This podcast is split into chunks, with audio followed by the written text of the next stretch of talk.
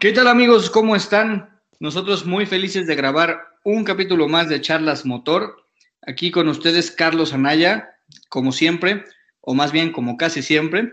Y me acompañan Poncho Partida y Rodrigo Carrera. ¿Cómo están? ¿Qué tal Ponchito? ¿Cómo estás? Señores, buenas noches, buenos días, según como nos estén escuchando. Charlie, ¿cómo estás? Se te extrañó la semana pasada, pero bueno, ya estás aquí de regreso. pues bien, eh, viendo un poco aquí cómo está el tema Indy, el tema Fórmula 1, el tema mercado de pilotos, que son un poco los temas que vamos a tratar. Y ay, caray, qué cerrado están los dos campeonatos, ¿eh? De verdad, de verdad que... Súper cerrados y por eso este podcast va a ser intensivo. Entonces, Exactamente. no de su, de su celular, de su computadora, de su tablet o de donde sea que nos escuchen porque se va a poner buenazo. ¿Tú cómo estás, mi querido Rodrigo? Roy. Pues muy bien, muy bien y alegre de estar en un podcast con ustedes, un podcast más. Y pues sí, la verdad es que mm, pues de verano y de descanso no hubo nada, porque tuvimos de todo, se nos retira Valentino Rossi, la Indy se pone al rojo vivo, eh, la Fórmula 1 no deja de descansar con tantas noticias que hay, este fin de semana también tuvimos las 24 horas de Le Mans, entonces yo también ando medio desveladón porque sí me las eché. Entonces, pues bueno, eh, lo, importante de esto es que tenemos temas de qué hablar, ¿no? Y eso quiere decir que, que tanto la Fórmula 1 como la Indy y, todo el mundo motor, pues eh, está reviviendo y eso es una excelente noticia en, en, los tiempos que estamos, ¿no? Porque hace un año pues todo estaba súper apagado, entonces también muy contento de que esto sea así y que esté todo muy apretado, porque quiere decir que esté, que todo es muy competitivo, ¿no? O está todo súper competitivo. Totalmente de acuerdo contigo, mi querido Rob, porque entre más apretada esté la calificación, eh, me refiero hablando de eh, la tabla de resultados en tanto pilotos como constructores, pues más al filo de la butaca nos mantienen a todos los seguidores, ¿no? Porque muchos podrán ser seguidores de algún equipo en particular, de alguna escudería, de algún piloto, hasta de algún ingeniero, ¿no? O sea, yo de repente soy muy fan de McLaren, pues por la historia de Joe Ramírez, de Joaquín Ramírez, este, y pues digo, McLaren a lo mejor ahorita no es lo que yo quisiera que fuera, pero cada quien, cada quien tiene sus motivos y sus razones, y sin importar que de repente a tu equipo no le vaya como quisieras, si ves lo que estás viendo este año, 2021, en Fórmula 1, te vuelves loco y no te puedes separar del asiento. O sea, estás en la tele todos los días o si tienes la oportunidad de un gran premio vas a estar pero fascinado. Tenemos muchísimo de qué hablar, amigos, por cierto, como lo comentaba Poncho en el saludo, Vamos a hablar de la Indy, porque la Indy también se está poniendo muy buena. No sé quiénes la sigan o cuántos de nuestros seguidores también sigan la Indy, además de la Fórmula 1, pero se está poniendo muy buena y de ahí se puede mezclar algún tema relacionado al mercado de pilotos, porque Patricio Ward, mexicano, está dando pasos fuertes para llegar a la Fórmula 1. Y por supuesto, vamos a tener un resumen de la Fórmula 1, toda la primera parte antes del descanso que tuvimos, precisamente para recordar, hacer un eh, refrescar un poquito la memoria de todos los que nos escuchan para entrar de lleno cómo va a ser la segunda parte de la Fórmula 1 de este año 2021 que está de locos. Entonces, ¿qué les parece si los dejo en una especie de mesa de debate donde primero platiquemos de la IndyCar? ¿Cómo vemos los resultados? Tú, eh, por ejemplo, Roque, que te nos desvelaste, ¿cómo ves todo lo que está pasando? Pues lo comentamos un poquito la semana pasada, eh, Poncho y su servidor, eh, donde llegaba al último óvalo la Indy y bueno, llegaba Alex Palou líder, pero todo muy apretado, ¿no? Estaba Dixon ahí, estaba el buen Pato ahí y decíamos, pues es que si alguien choca o algo pasa, pues va a cambiar el campeonato, pues Totalmente. Y por ahí decíamos, no sé si te recuerdas, Poncho, y decíamos, oye, ¿qué tal si Dixon y Alex Palou hacen equipo y van contra Pato y, yo oh, sorpresa, ¿no? Se autoeliminaron los dos. No, así, claro, por supuesto, pero además eh, en un tema que ni siquiera fue culpa de ellos. A ver, señores, eh, estábamos por ahí de, pues prácticamente un cuarto de la carrera, porque hay que decir que es un óvalo corto, no es un, o sea, parece, parece carrera de 500 millas por la cantidad de vueltas, son 260 vueltas. En ese tipo de carreras tienes que ser paciente por eh, el tiempo, por la cantidad de vueltas, etcétera. Pero es un óvalo corto.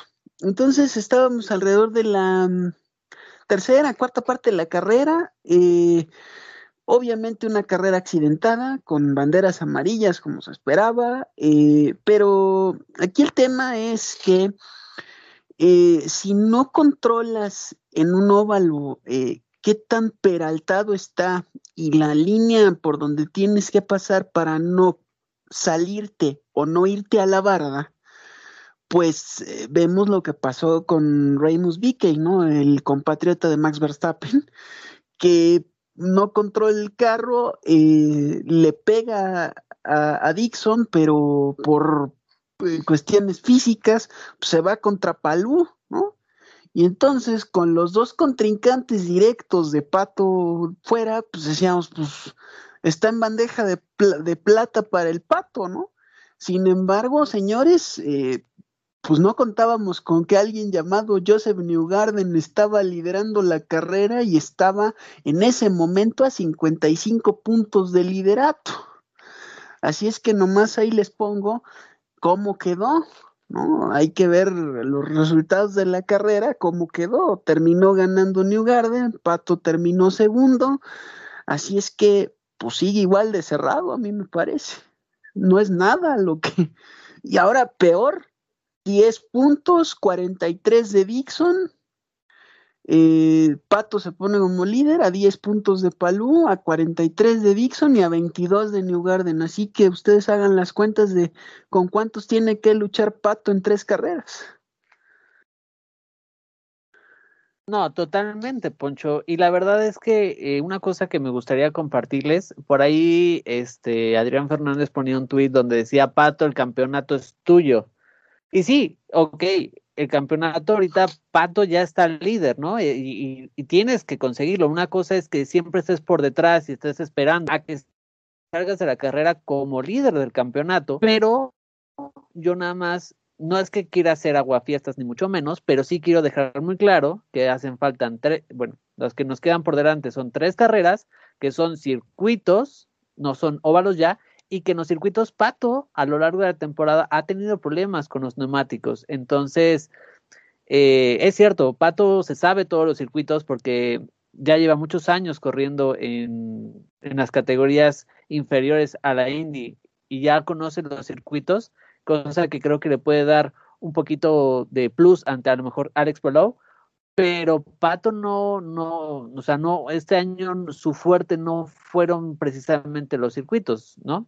Entonces, creo que es muy bueno y la verdad es que eh, tiene todo para Pato poder ser campeón, pero hay que irnos con calma porque son tres carreras y todos están muy pegados y por una carrera donde Pato no termine y los otros dos Dixon y Alex eh, lleguen en muy buen lugar, le dan la vuelta al campeonato. Entonces, eh, hay que tomarlo con calma, hay que irnos carrera, eh, bueno, ir carrera tras carrera y ir tomándolo con calma, ¿no? Porque creo que el darlo ya como hecho de que Pato va a ser campeón es algo todavía, pues no quiero decirlo que no lo podamos dar como hecho, pero es muy temprano por todo lo que puede pasar. No sé si tú estás de acuerdo, Poncho. Eh, sí, totalmente, pero a mí me parece que yo tengo dos preocupaciones y una de ellas es alguien que no estás considerando en la ecuación y que las tres carreras que faltan son importantísimas, ¿eh?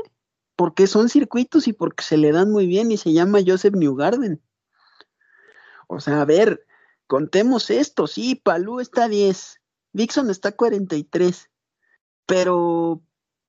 Y luego Newgarden está 22, faltan tres carreras, son circuitos y además efectivamente no hay nada escrito porque no solamente es que Pato tiene que terminar arriba de todos esos, es la IndyCar da más puntos y dan del 1 al 27 puntos. Así es que nomás hagan las cuentas y nomás les pongo un dato. 50 puntos al primero, 40 puntos al segundo, 35 puntos al tercero, 32 puntos al cuarto. Así es que nomás díganme. Y son, insisto, 10 más 22, 32, más 43, 65, si no me equivoco. Así es que 65 puntos en tres carreras. Ustedes nomás díganme si está cerrado o no.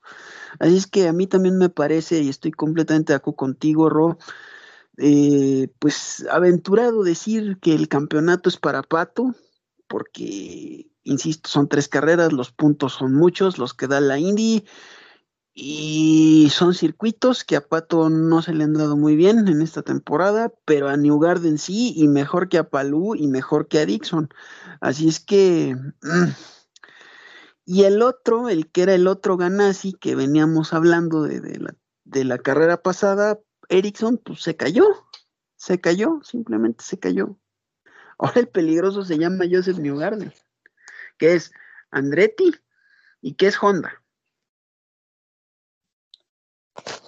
A ver, con, con los resultados como están ahorita, dicen que es un poco aventurado decir que Pato ya podría llevarse el campeonato. Pero vamos a especular tantito y me quiero meter a temas del mercado de pilotos. Si Pato sí se llevara el campeonato, ustedes que están bien informados y no como un eh, aficionado rupestre como soy yo, ustedes que sí están bien informados, ¿qué tantas posibilidades tiene Pato de subir a Fórmula 1? Sabemos que este año 2022 ya no, porque ya están prácticamente todos los asientos cerradísimos. Pero si lo ven eh, con mucha posibilidad de, empezar a cerrar contrato desde el, desde el 23? ¿O va a depender de lo que haga este año y además el otro? Porque no es lo mismo decir, ah, bueno, si ya este año cierra bien, ya empieza a abrirse espacio allá. O además tiene que hacer otro buen año en 2022 para que realmente tenga un asiento en 2023, considerando que los asientos se van cerrando desde mediados de año, como ya lo vimos. No, no es que termine toda su temporada 2022 para apenas buscar su lugar. No sé si me explico. Sí, pero cuando menos en mi caso yo tengo otra teoría y es, yo sí lo veo en 2022 directamente. Y te explico el por qué. O sea, no me estoy, no me estoy tirando un, no me estoy tirando ni me fumé nada, ni no, no, no. hay, sí, datos que, que, que lo respaldan, porque mira, esto yo lo veo, yo lo veo así. Y, fíjate ahora cómo va a estar, cómo está para mí la combinación. Pero los dos, pero los dos McLaren raro, ¿no? O sea, Richardo y Norris ya están firmados. Es que, es que ahí es el tema. Ahí te va. Hay un asiento que todavía no se define nada. Y es, es Mercedes. Ojo. Te voy a decir por qué. En 2019 salió una nota en donde decían que el papá de Lando Norris estaba involucrado con Mercedes para que fuera y se convirtiera en motorista de McLaren, etcétera, etcétera. La nota es bastante larga, eh, luego te la, creo que por ahí la pasé al grupo para que la consultaran. El punto es que para hacer esa negociación, eh, Mercedes eh, obviamente aceptó, pero con la condición de que tuvieran cierta carta blanca con, con Norris. Entonces, mi visión es esta, como no hay nada definido y además eh, Wolf ya dijo que sabe cuál es el futuro de, no, de Russell. Russell dijo que el año que entra iba a estar conduciendo un carro con motor Mercedes, pero no dijo cuál y hay tres opciones.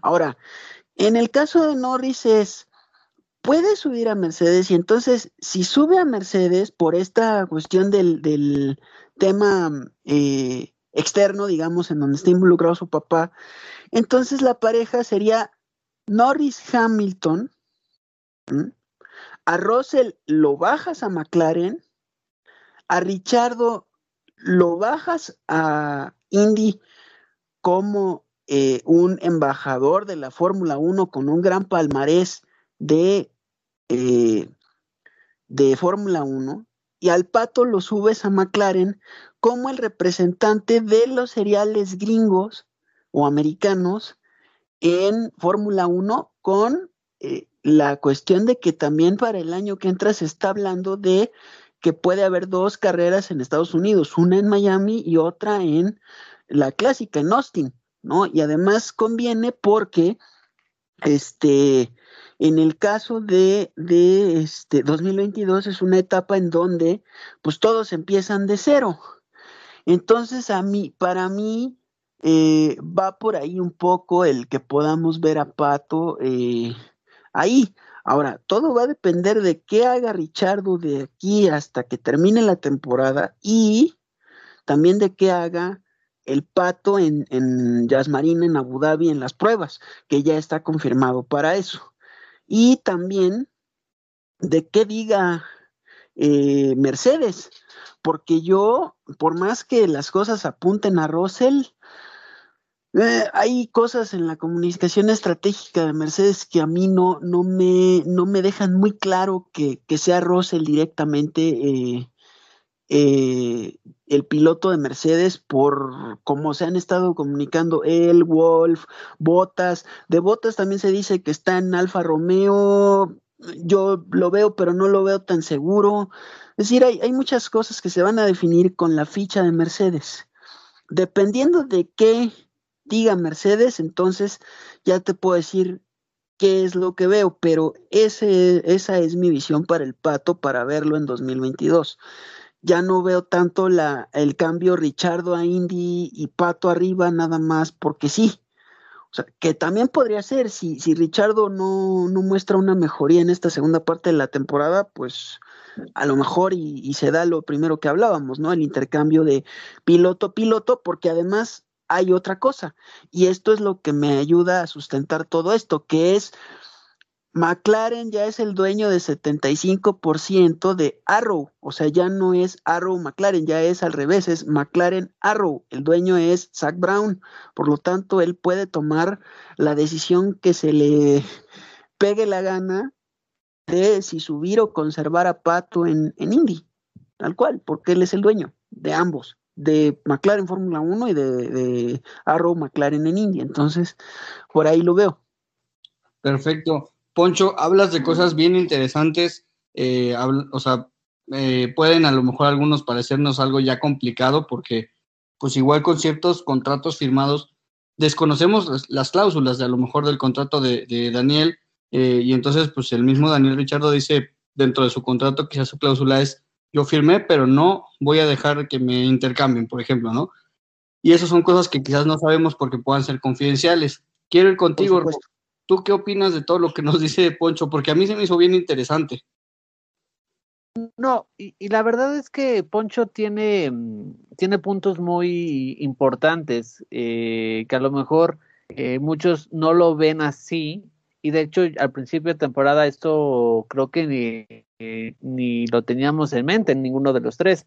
Pero es cierto, si uno se pone a visualizar y uno piensa cómo fue que Mercedes aceptó brindarle motor otra vez a McLaren, siendo que McLaren suele ser un equipo fuerte. Ok, muchos me dirán, ah, es que McLaren pues no era tan fuerte como en aquellas épocas que montaba motor Mercedes.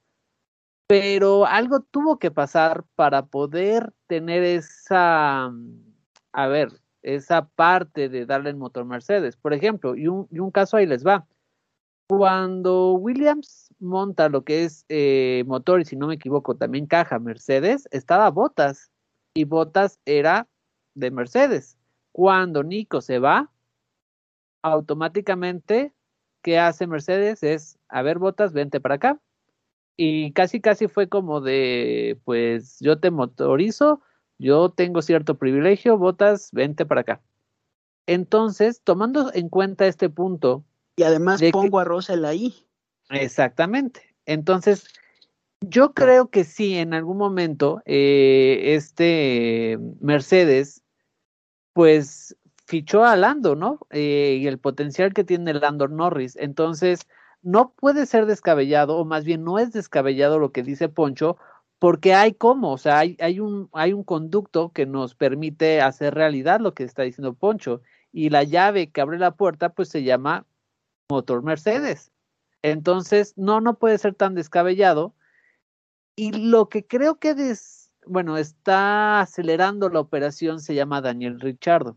La verdad es que creo que ni Daniel ni McLaren se esperaban que no se pudiera adaptar al coche. De hecho, por ahí esta semana eh, salió la noticia y lo declaró el propio Daniel Richardo, que intercambiaron chasis entre él y, Lando, porque decían que no era, no era posible que no estuviera rindiendo al par que Lando. Entonces intercambiaron eh, chasis y cuando lo intercambiaron, pues fue la carrera que le fue súper bien a Lando. Que Daniel literal dijo, mejor no digo porque si no van a decir que qué onda, prefiero reírme antes de llorar. Entonces, supongo, todos suponemos que fue Mónaco. Entonces, ya ahí estamos hablando que Mercedes, eh, Mercedes, McLaren está encontrando en Daniel, la verdad es una, un resultado que ninguno de los dos esperábamos. Entonces, ahí nos, bueno, e, esa, esa parte de la ecuación que nadie esperaba que sucediera, me da un poco la respuesta a tu pregunta, es si yo veo a Pato en Fórmula 1? La respuesta es yo creo que sí. Va a ser un paso natural de Pato a la Fórmula 1. Y lo que me llama mucho la atención es todo lo que Zach Brown está reconociendo de Pato. Hace la pole y luego, luego sale Zach y dice, bingo, ayer saca otro Twitter. Entonces, no lo sé. La verdad es que yo no me aventuraría tanto como Poncho decir que es el año que entra aunque entiendo el punto de Poncho por qué lo dice, porque el año que entra, eh, pues todos, todos están en igualdad de condiciones, pero también creo que sería un año muy difícil para Pato y para McLaren. Y les voy a decir por qué, porque a lo mejor un piloto que no está acostumbrado a la Fórmula 1, su feedback hacia el equipo puede ser un poco limitado, porque un año donde está cambiando todo y él llega a aprender sobre la Fórmula 1 puede ser difícil, aunque también puede ser algo muy importante porque él está aprendiendo como los demás pilotos. Lo que yo creo es que van a aguantar un año por ahí más a, Daniel, pero vamos a ver muy involucrado a Pato ya en Fórmula 1. El año que entra ya lo vamos a ver en prácticas libres, a lo mejor como piloto reserva, no sé. La respuesta es, ¿lo vamos a ver en Fórmula 1? Casi yo te puedo afirmar que sí. El año no lo sé. Puede ser que sea el año que entra, como dice Poncho. Yo me aventuro más que sea más para el 2023, pero la verdad es que en este momento toda la ecuación está abierta. Y bueno, esa es, esa es mi opinión. La verdad es que no hay nada claro todavía. Fíjate que acabas de decir algo bien interesante, Ro. Bueno, al menos para mí, ¿no? Espero que para todos los que nos escuchan. Pero bueno, tú dices que es un paso natural para Pato y totalmente estoy de acuerdo, ¿no? Pero si no sabemos el año y si no sabemos realmente a qué equipo suba, porque quizás eh, por ahí mercado de pilotos, se acaban contratos, se empiezan contratos y demás, se pueden mover muchas piezas, como ya dijeron ambos de ustedes, y no tengo que, que repetir tanto, ¿no? Para no ser repetitivo. Entonces, puede subir al equipo en el que está puede incluso por alguna razón interna, un préstamo, un lo que sea, que suba a otro equipo como aprendiz. Y la palabra que digo es aprendiz porque lo que tú dijiste que me llamó mucho la atención, que me gustó, Rob, es que puede haber dos caras de la moneda en 2022 para Pato. Si es que en 2022 Pato firmara con algún equipo y, subiera, todos los pilotos que están ahí, que no son nuevos, van a tener un proceso de adaptación a algo nuevo para ellos. La ventaja es que ya conocen Fórmula 1. La desventaja es que puede que estén en una zona de confort porque ya están donde conocen y tengan que salir de esa zona de confort a reacomodarse.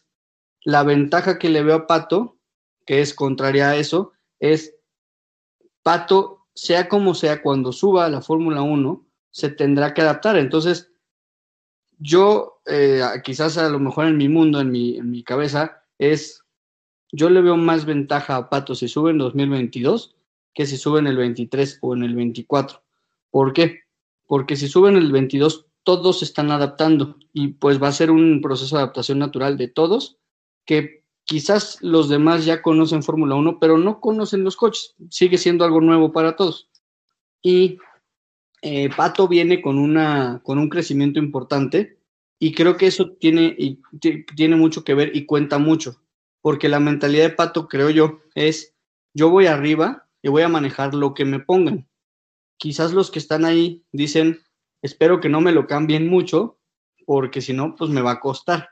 Entonces yo lo veo más como algo favorable para Pato si sube en el 22, porque entraría con esa ventaja, no sé, no, lo, no lo llamaría emocional, pero quizás como de ímpetu o de energía positiva que trae ya con el, pues con el arrastre que, que bueno, no, no arrastre, es como llamarlo un, una inercia positiva que trae de, del el, simple hecho de subir de India a Fórmula 1. Ahora, ojo, que yo, yo quiero hacer un apunte ahí. Tú dices, puede ser con otro equipo. Puede ser, y si te digo cuál es, te vas a ir para atrás. Pero es piloto de su academia. Con, Red Bull. Claro. Por supuesto. supuesto. Pero además, además, ojo, ¿eh? Eso todos sabemos, el sueño de todo mexicano es ver a los dos mexicanos juntos en el mismo equipo, ayudando. Claro, pero además, no solamente es eso, además hay que irnos a la declaración de Marco. Marco dijo en la última declaración que sacó cuando lo de Checo, donde, donde dijo, y ojo, eh, vamos a ver qué va a pasar con Gasly en los próximos dos años, porque supongo que Pérez no va a estar mucho tiempo en Fórmula 1, pero ese vamos a ver qué va a pasar con Gasly, puede ser, lo dejamos libre y si Howard ya está ahí, pues lo meto como piloto de pruebas en Alfa Tauri y ya no me arriesgo a subir pilotos de Fórmula 2, mejor me subo al campeón de la Indy que es piloto de mi academia, lo pongo a probar en Alfa Tauri y le, y le pongo a un maestro como Checo que es bueno para ayudar a los pilotos como está ayudando a su noda ahorita. Totalmente. Y entonces ayuda a su noda y ayuda al pato. Y como tú ya lo has dicho en, anteriores ocasiones, Ponchito, Red Bull le ha robado ingenieros a Mercedes, ¿cierto o no es cierto? Sí, claro. Entonces, Red Bull es experto en robarle piezas clave a los equipos. Entonces, ¿por, qué no, pensar, ¿por qué no pensar que le pueda quitar a Pato, o sea, que pueda quitar a Pato del equipo en el que hoy está que puedes llamarlo como quieras porque eh, decías que ya el 70% es dueño Zach Brown y que no sé qué. ponle el nombre que gustes, pero puede ser un piloto clave para el futuro y para el desarrollo, en este caso de McLaren. McLaren eh, con el nuevo nombre que le quieras dar, pero sigue siendo ahí. Entonces, pues es un, es un punto muy interesante pensar en si un equipo, llámese Red Bull, ya es experto en robar piezas clave de otros equipos, y además traes piloto de tu academia y además es mexicano y ya tienes el amor de los mexicanos, porque Red Bull no es tonto, Red Bull sabe que todo México lo apoya. Entonces, todo eso para mi gusto le suma y le suma mucho. Sí, ahora hay que ver cómo responde Zach Brown, porque Zach Brown del otro lado también está viendo el tema negocio, ¿eh? porque lo de lo que digo del pato en McLaren no nada más es porque se pueda dar, sino también es un tema de negocio y ya lo veníamos discutiendo Roy y yo desde hace algunos podcasts, incluso lo llegué yo a mencionar estando aquí los tres. Es un tema de negocio en donde Zach Brown está viendo cómo precisamente cómo competirle a Red Bull en el tema, porque Red Bull trae a Checo y todo lo que Checo jala, pero, Red, pero McLaren está viendo cómo jalar de nuevo al público americano a la Fórmula 1 a través de, de Pato, porque es el piloto consentido de, de los seriales eh, americanos, sobre todo de la Indy, y darle posicionamiento de marca a McLaren autos de calle McLaren en Estados Unidos. Ahora, que eso vaya a funcionar, pues también yo lo pondría en duda, porque insistimos, es un piloto de la Academia Red Bull.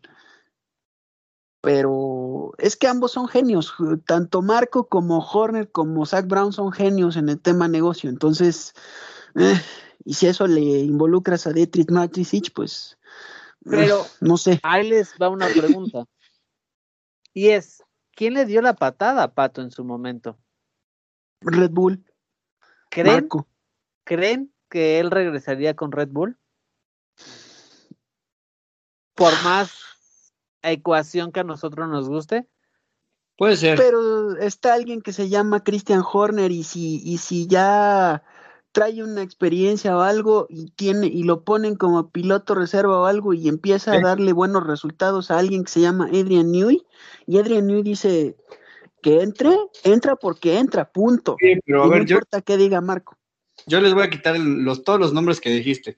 Ni Adrian Newey, ni Horner, ni Marco. Si Papi Slim le dice a Pato, oye, yo te estoy pagando tu escuelita y yo te llevo y yo te mando a manejar, tú te vas a donde yo te diga, ¿sí o no? Eh,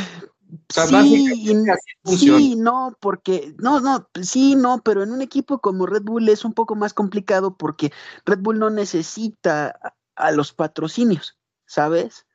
Entonces, ya lo dijo, ya lo dijo Slim Chico, ya lo dijo, pero... No, una cosa es Red Bull, pero otra es el piloto. El piloto sí necesita el patrocinio. O sea, claro, el piloto no se sí, sí, por supuesto. Patrocinadores, así de fácil, no puede. Entonces, se puede pelear con uno y buscarse otro, pero pues tienes el apoyo de Slim, que básicamente es la escudería Telmex con el peso que eso conlleva en México. Pero por eso también yo ponía a Horner. Charlie, ¿quién fue el primer, quién fue el que le dio la oportunidad en Fórmula 2 a Checo? Horner, en su propio equipo. ¿De dónde viene Checo? De escudería Telmex. Correcto. ¿Por qué Checo está en Red Bull? Porque, y ya lo dijo Slim en Fórmula Latina, Slim, Slim Domit. A ver, era fusionar las dos academias. Entonces, si Pato viene de las dos academias. Seguramente Horner y Slim han tenido muy buenas pláticas. O sea, es a lo que voy. Si, si, le, si lo dice Horner, también es porque le conviene a Slim, porque Slim es hombre de negocios y los pilotos son suyos. Nos guste, nos guste. O sea, Sí, sí, por eso te digo que, que, a mí, yo no vería descabellado que Pato regresara a Red Bull, por más que Marco haya dicho, no, si Horner dice, órale, es porque seguramente ya habló con Slim, es porque ya se vio lo de las dos academias, es porque de, de, de, todo lo demás. Punto y se acabó. Si Horner dice, órale, es porque ya habló con Matricich, es porque ya habló con Slim, es porque, y entra, entra, por más asesor que sea Marco, ahí las voces cantantes, cuando menos lo hemos visto con Checo, es Horner y es Newey.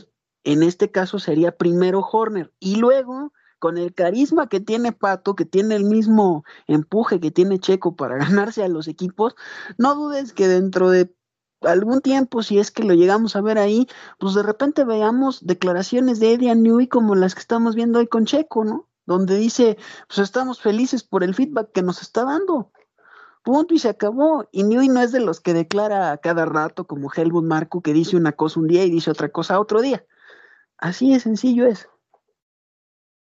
Aquí el tema es, es cómo va a funcionar ese tema de negocio. Yo ahí la verdad es lo que están viendo.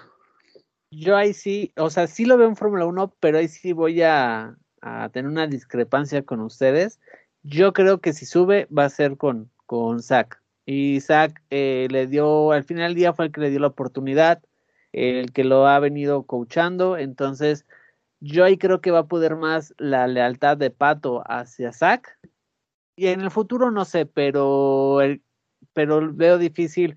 Es como si me dijeran que Carlos o Jaime Algresari regresaran a Red Bull. Así lo veo. ¿No? Una vez, no sé, yo ahí la verdad es que creo que la, la, patada que le dio Red Bull a, Pato no se le va a olvidar, entonces va, a estar interesante.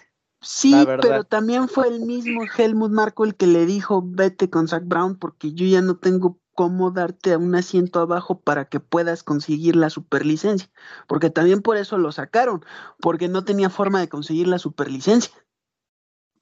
Pero, eh, bueno, digo, al final de cuentas, si lo piensas, Red Bull siempre ha sido, siempre ha maltratado a sus pilotos y podemos poner todos los nombres que quieras.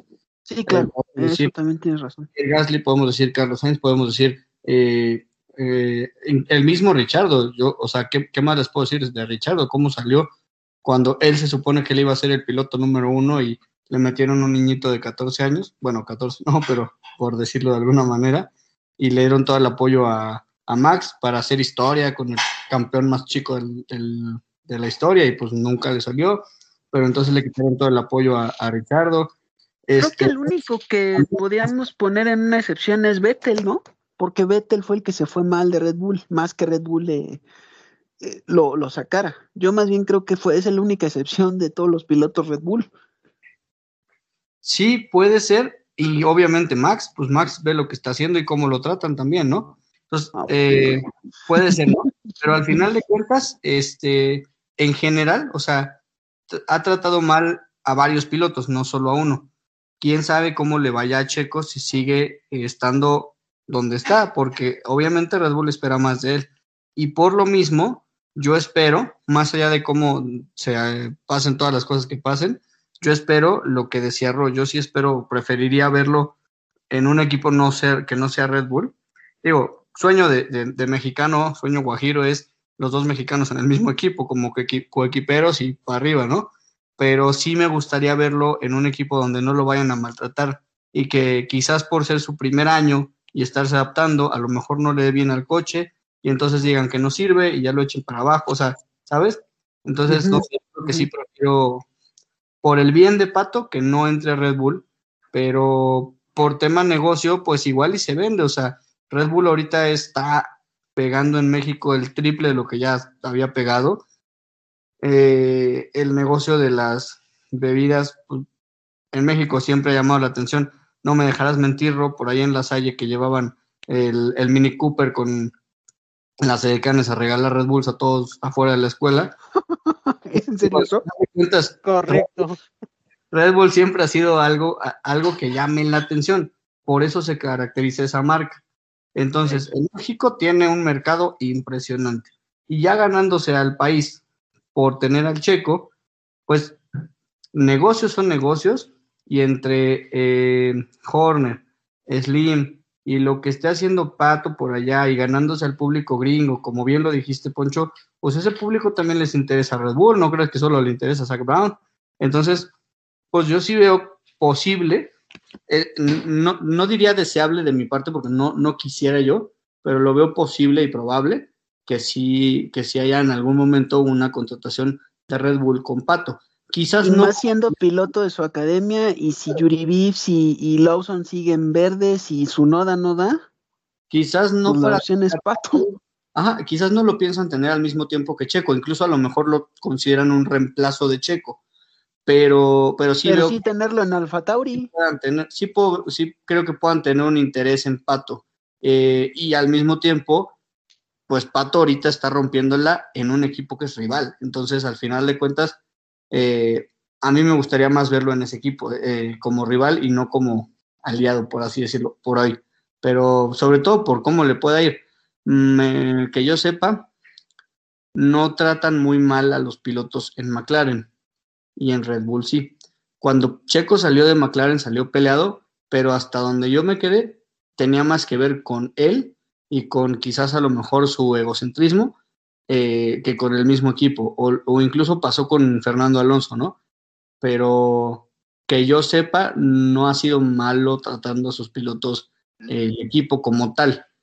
En cambio, Yo tengo otra, yo tengo otra perspectiva porque ahí, ahí lo que pasa es que cambiaron de, de team principal y de mentalidad. Lo que pasa es que ahorita se ve como que no es tan malo porque, insisto, el, el, el que dirige la orquesta ahí se llama Zach Brown, pero cuando lo de Checo y cuando lo de Alonso se llamaba Ron Dennis y Ron Dennis era bastante especialito también. O sea, Bueno, sí, también tenía... En eso tienes, en eso tienes mucha razón. No era el mismo team principal y por lo tanto no era la misma filosofía, si así lo quieres llamar. Exactamente. Sí, sí, o sea, ahí mm, es donde yo, Ron Dennis era, aparte. Era Ron Dennis.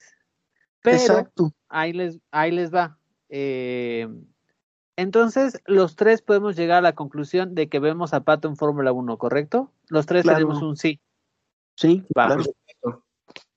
Entonces, ahora la pregunta es, la fecha va a ser interesante. Eh, el año que entra también hay otra ecuación. Los neumáticos son nuevos. Eh, estrenamos nueva medida. Entonces, Hijo, es es, eso, eso, eso también es muy importante porque hay que, por ejemplo, Betel decía la semana pasada que probó, hizo pruebas con los neumáticos, decía que eran neumáticos que permitían ir al límite más tiempo. Pero ese es otro tema, es acostúmbrate a uno de los cambios eh, más grandes que ha tenido la Fórmula 1 en mucho, mucho, mucho tiempo. Y también súmale la parte de los neumáticos, va, va a ser un tema muy interesante. La, la verdad, yo creo que eh, estamos ante uno de los, una de las temporadas donde el piloto va a tener mucha importancia y no nada más en pista, sino en el feedback que les pueda dar el piloto a los ingenieros y cosa que ya empezó pues desde esta temporada porque el trabajo en simulador este año para el 2022 es muy importante. Entonces, e, ese es otro punto. Yo creo que estamos ante, pues, ¿qué les gusta? En un lapso de un mes de, de conocer en qué termina toda esta historia, toda esta telenovela, porque no pueden esperar más tiempo los equipos, necesitan saber sus alineaciones para preparar el 2022. Y para empezar a trabajar, exacto. Exactamente. Pero yo no creo, yo no creo que sea un mes, yo creo que ¿Más? ¿Cuánto falta para cuánto falta para, para Holanda? Que sería como la fecha límite. Cuando, y digo la fecha límite porque, ojo, eh, eh, se habla, que ese también es otro tema que a ver qué opinan, que Botas eh, se va a Alfa Romeo, pero insisto, es que Mercedes no tiene nada claro, pero pues dicen que los anuncios de ambos, de, de ambas equipos y de ambas duplas viene o en Bélgica, que es la que sigue, o en Zandvoort, en Holanda, que es la que sigue, que para eso falta que menos de un mes, pues porque son seguidas. Es, eh, si no me equivoco, principios de septiembre, así es que es menos de una semana, son, serán 15 días, a lo mucho, si no es esta, sino la que sigue.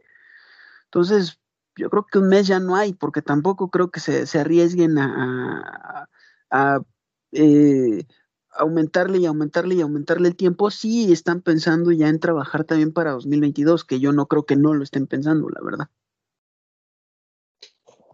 E, exactamente. Y esto, bueno, ahora sí les puedo decir que una cosa nos lleva a otra, pero ya estamos entradísimos en el mercado de pilotos. Sí, pues sí, la estrategia de la presentación así funcionó. Hablamos de IndyCar porque la IndyCar nos lleva a hablar de Pato. Pato nos llevó a hablar de Fórmula 1 y de mercado de pilotos. Pero es, una, es, una realidad que estamos viviendo, o sea, eh, pueden poner cualquier podcast, cualquier programa, y es que ya van a escuchar que Pato lo están viendo en Fórmula 1. Entonces, es una realidad ya. El saber cuándo y cómo, ahí está el detalle, pero... Ese es el detalle. Pero ya casi es un hecho, la verdad. Y la pregunta que me gustaría hacerle es, ¿pan combo? ¿Sube Alex Palou con él? ¿Creen que alguien le eche el ojo a Alex Palou? Ay, ay, ay, ay, ay, ay. Hijo, eso, eso sí lo veo más complicado para que veas. Que eso sí lo veo más complicado. Yo más bien creo que si hay una oportunidad, podría ser en, en, en este en Fórmula 2 para Palou no creo que inmediatamente sea en, en, en Fórmula 1, pero ojo, eh, que ya hay un rumor de que Andretti quiere a lo mejor entrar y comprar Haas, ¿eh? Sí. Entonces, eh, puede ser, o puede ser una fusión directamente americana y que Andretti eh, lo veamos en, en, en Fórmula 1 y entonces, eh, pues Andretti Haas podría ser otro escalón para pilotos de Indy, academias, insisto. No sé, pero en el caso de, de, de Palú, que está en Ganassi, a menos que Ganassi acepte irse con Andretti a, y Haas a Fórmula 1, porque se hablaba de eh, Andretti, Haas, Penske, pero yo a Roger Penske lo veo más individualista, a Chip Ganassi puede ser, no sé, no sé. Yo más bien veo, si es Palú, yo lo veo por Fórmula 3, Fórmula 2 quizá, más que directamente por Fórmula 1 porque no está en la única opción ahorita que sería directamente en McLaren, que es ahorita el único escalón directo que yo veo de Indy a Fórmula 1 es que estés en Arrow McLaren, como el caso de Pato. Sí, que tengas un trampolín directo. Exacto. Ahora hay que ver qué pasa la temporada que entra también en, en, en McLaren Arrow con ya no con el tema Pato, con el tema Félix, porque Félix tampoco es un piloto que les haya estado funcionando mucho en, en McLaren. Hay que ver, pues si ven a Palú o a quién ven. eh, de los pilotos fuertes en, Indy. Ya, ya que estamos, ya, como dice Ro, ya que estamos tan entrados, te voy a dar un dato. Estoy revisando, es una actualización al 17 de agosto, o sea, prácticamente hace 3, 4 días. Eh, aparentemente, en lo que estoy leyendo, hay 8 lugares por confirmar todavía para el 2022. Eh, ¿Quiénes son? Los dos Alfa Romeo están abiertos, al menos así, así aparece aquí en, en papel. Los dos Alfa Tauri están abiertos. Un Aston Martin está abierto, eso no es cierto, porque el que está confirmado es Betel, por lo tanto, eh, el que dice que está por confirmar, todos sabemos que es el hijo del dueño, ¿no? Entonces. Es el hijo del patrón, ese. No lo contamos. Mercedes dice por confirmar, ese sí me la creo, porque pues todavía no se ha dicho nada de, de, botas, ¿no? De botas y Russell, sí. Red Bull también dice por confirmar, ya sabemos que estamos hablando mucho de Checo, no tenemos que repetirlo tanto pero ese es uno de los que está por confirmar, el, asiento de Checo en Red Bull. Y el otro es Williams, este, el que está confirmado es Latifi, pero el que no está es, eh, oh, se me fue el nombre. ¿Quién, quién es el este, Russell. Ah, Russell, totalmente de acuerdo. Porque probablemente Russell se va al lugar de, de botas en Mercedes. Es que eso, es que eso es lo que te digo, o sea, depende de la decisión. A ver, Aquí el que va a influir eh, se llama Mercedes, no se llama Red Bull, porque Red Bull, eh, y de hecho ya lo ha dicho Marco varias veces, la intención es continuar con las duplas que tienen, por ahora. Ahora, el tema va a ser, insisto, el tema o la ficha de dominio importante se llama Mercedes. Depende qué diga Mercedes, entonces va a haber toda esta revolución o lo que dijimos al principio de McLaren, Norris, etcétera, etcétera, o que Bottas baje a Williams, Russell sube a Mercedes. Y ver también, eh, porque también está sonando mucho Bottas para, para Alfa. Y entonces ahí ese es otro. ¿Qué va a pasar con el segundo asiento de Alfa? ¿Se queda Raikkonen porque le dieron carta blanca? se va, Giovinazzi se va y se traen a Schumacher de Haas, entonces queda un, asiento de Haas libre y entonces ¿quién entra? Vaya, ah. hay cosas que... Mm. Ahorita que mencionas Haas es un, es un punto bien importante, Ponchito. Aquí lo que estoy leyendo, eh, justamente los dos pilotos de Haas y Latifi de Williams, este, tienen por ahí un, asterisco que, que dice que tienen contrato de varios años con sus equipos, pero que la duración no se ha hecho pública. Entonces, digo, si esto es correcto y la información que estoy leyendo no es falsa ni nada, ni Mazepin, ni Schumacher, ni, Latifi se van de sus equipos por lo menos en dos o tres años. Salvo que de alguna manera se haga un intercambio de pilotos. Es que eso es a lo que, a lo que te digo, o sea, pueden, porque si Alfa Romeo y lo que dijo eh, Frederick Vasseur es cierto y ya no quieren pilotos de pago, pues todavía, mira, menos, pero todavía tiene cierta influencia Ferrari con Alfa, porque siguen siendo motor Ferrari. Entonces, pues es, me llevo a Schumacher y en el asiento de Haas, que sí es totalmente Ferrari, pues meto a Milot, meto a Berg, lo que quieras. Y del otro lado, pues podría ser Hulkenberg, si lo que, a ver, si lo que dicen es cierto, es efectivamente no se van dos, tres años, pero si no, y si lo que dijo Dorrington Capital también es cierto de que los pilotos de pago, pues ya realmente no les interesan mucho, entonces quiere decir que la Tifi adiós, y entonces pueden empezar a buscar no sé, se estaba hablando mucho de Nico Hulkenberg, etcétera, etcétera, etcétera. Incluso el mismo Gasly poderse ir a Williams, que a mí pues me gustaría para verlo fuera de, la familia Red Bull, porque también creo que eso es un, un, lastre para ellos, pero pues Gasly ya tiene contrato con Red Bull, entonces ahí habría que ver. Hay muchas cosas por definir todavía, pero creo que la pieza importante va a ser Mercedes, de acuerdo a lo que digan, es una de las tantas piezas que se va a definir, pero creo que es la más importante porque es donde va a empezar a surgir movimientos, cuando menos Williams, Alfa Romeo, Mercedes, y entonces eso va a dejar asientos libres que hay que ver quién ocupa, ¿no? De acuerdo a lo que se defina con esa primera ficha.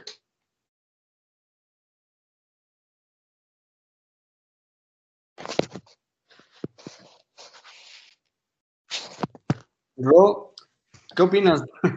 ya te, está, te estamos eh, dejando, te estamos dejando muy callado. No, está bien. No, está a mí me gustaría escuchar. No, les iba a decir que estamos ante uno de los cambios de, de los coches más grandes que ha tenido la Fórmula 1.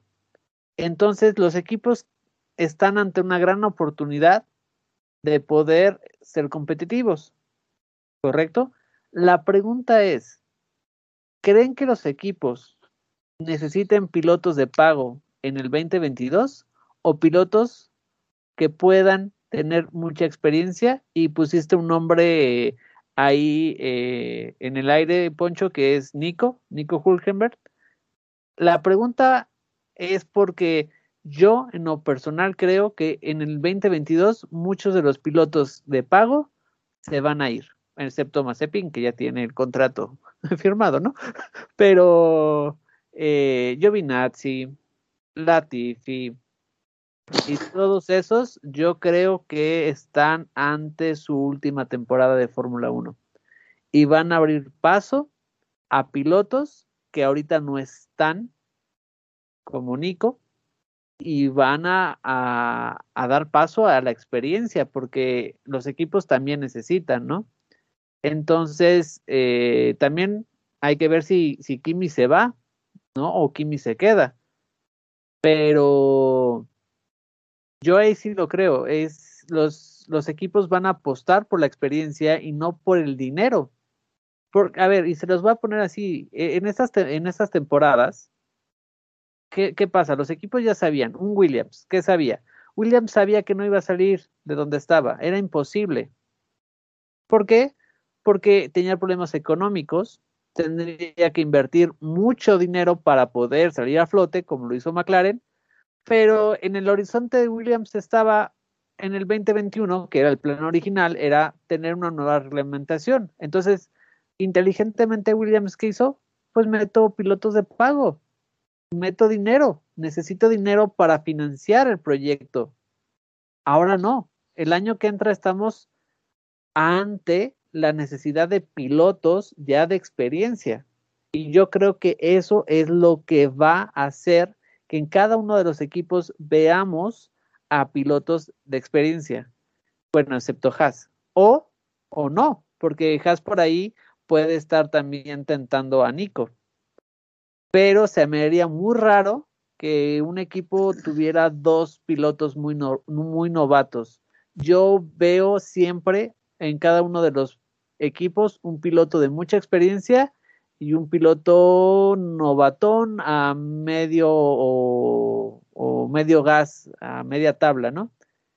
No sé ustedes cómo lo vean, pero yo creo que ahí va a estar la clave de cómo se van a dar los asientos.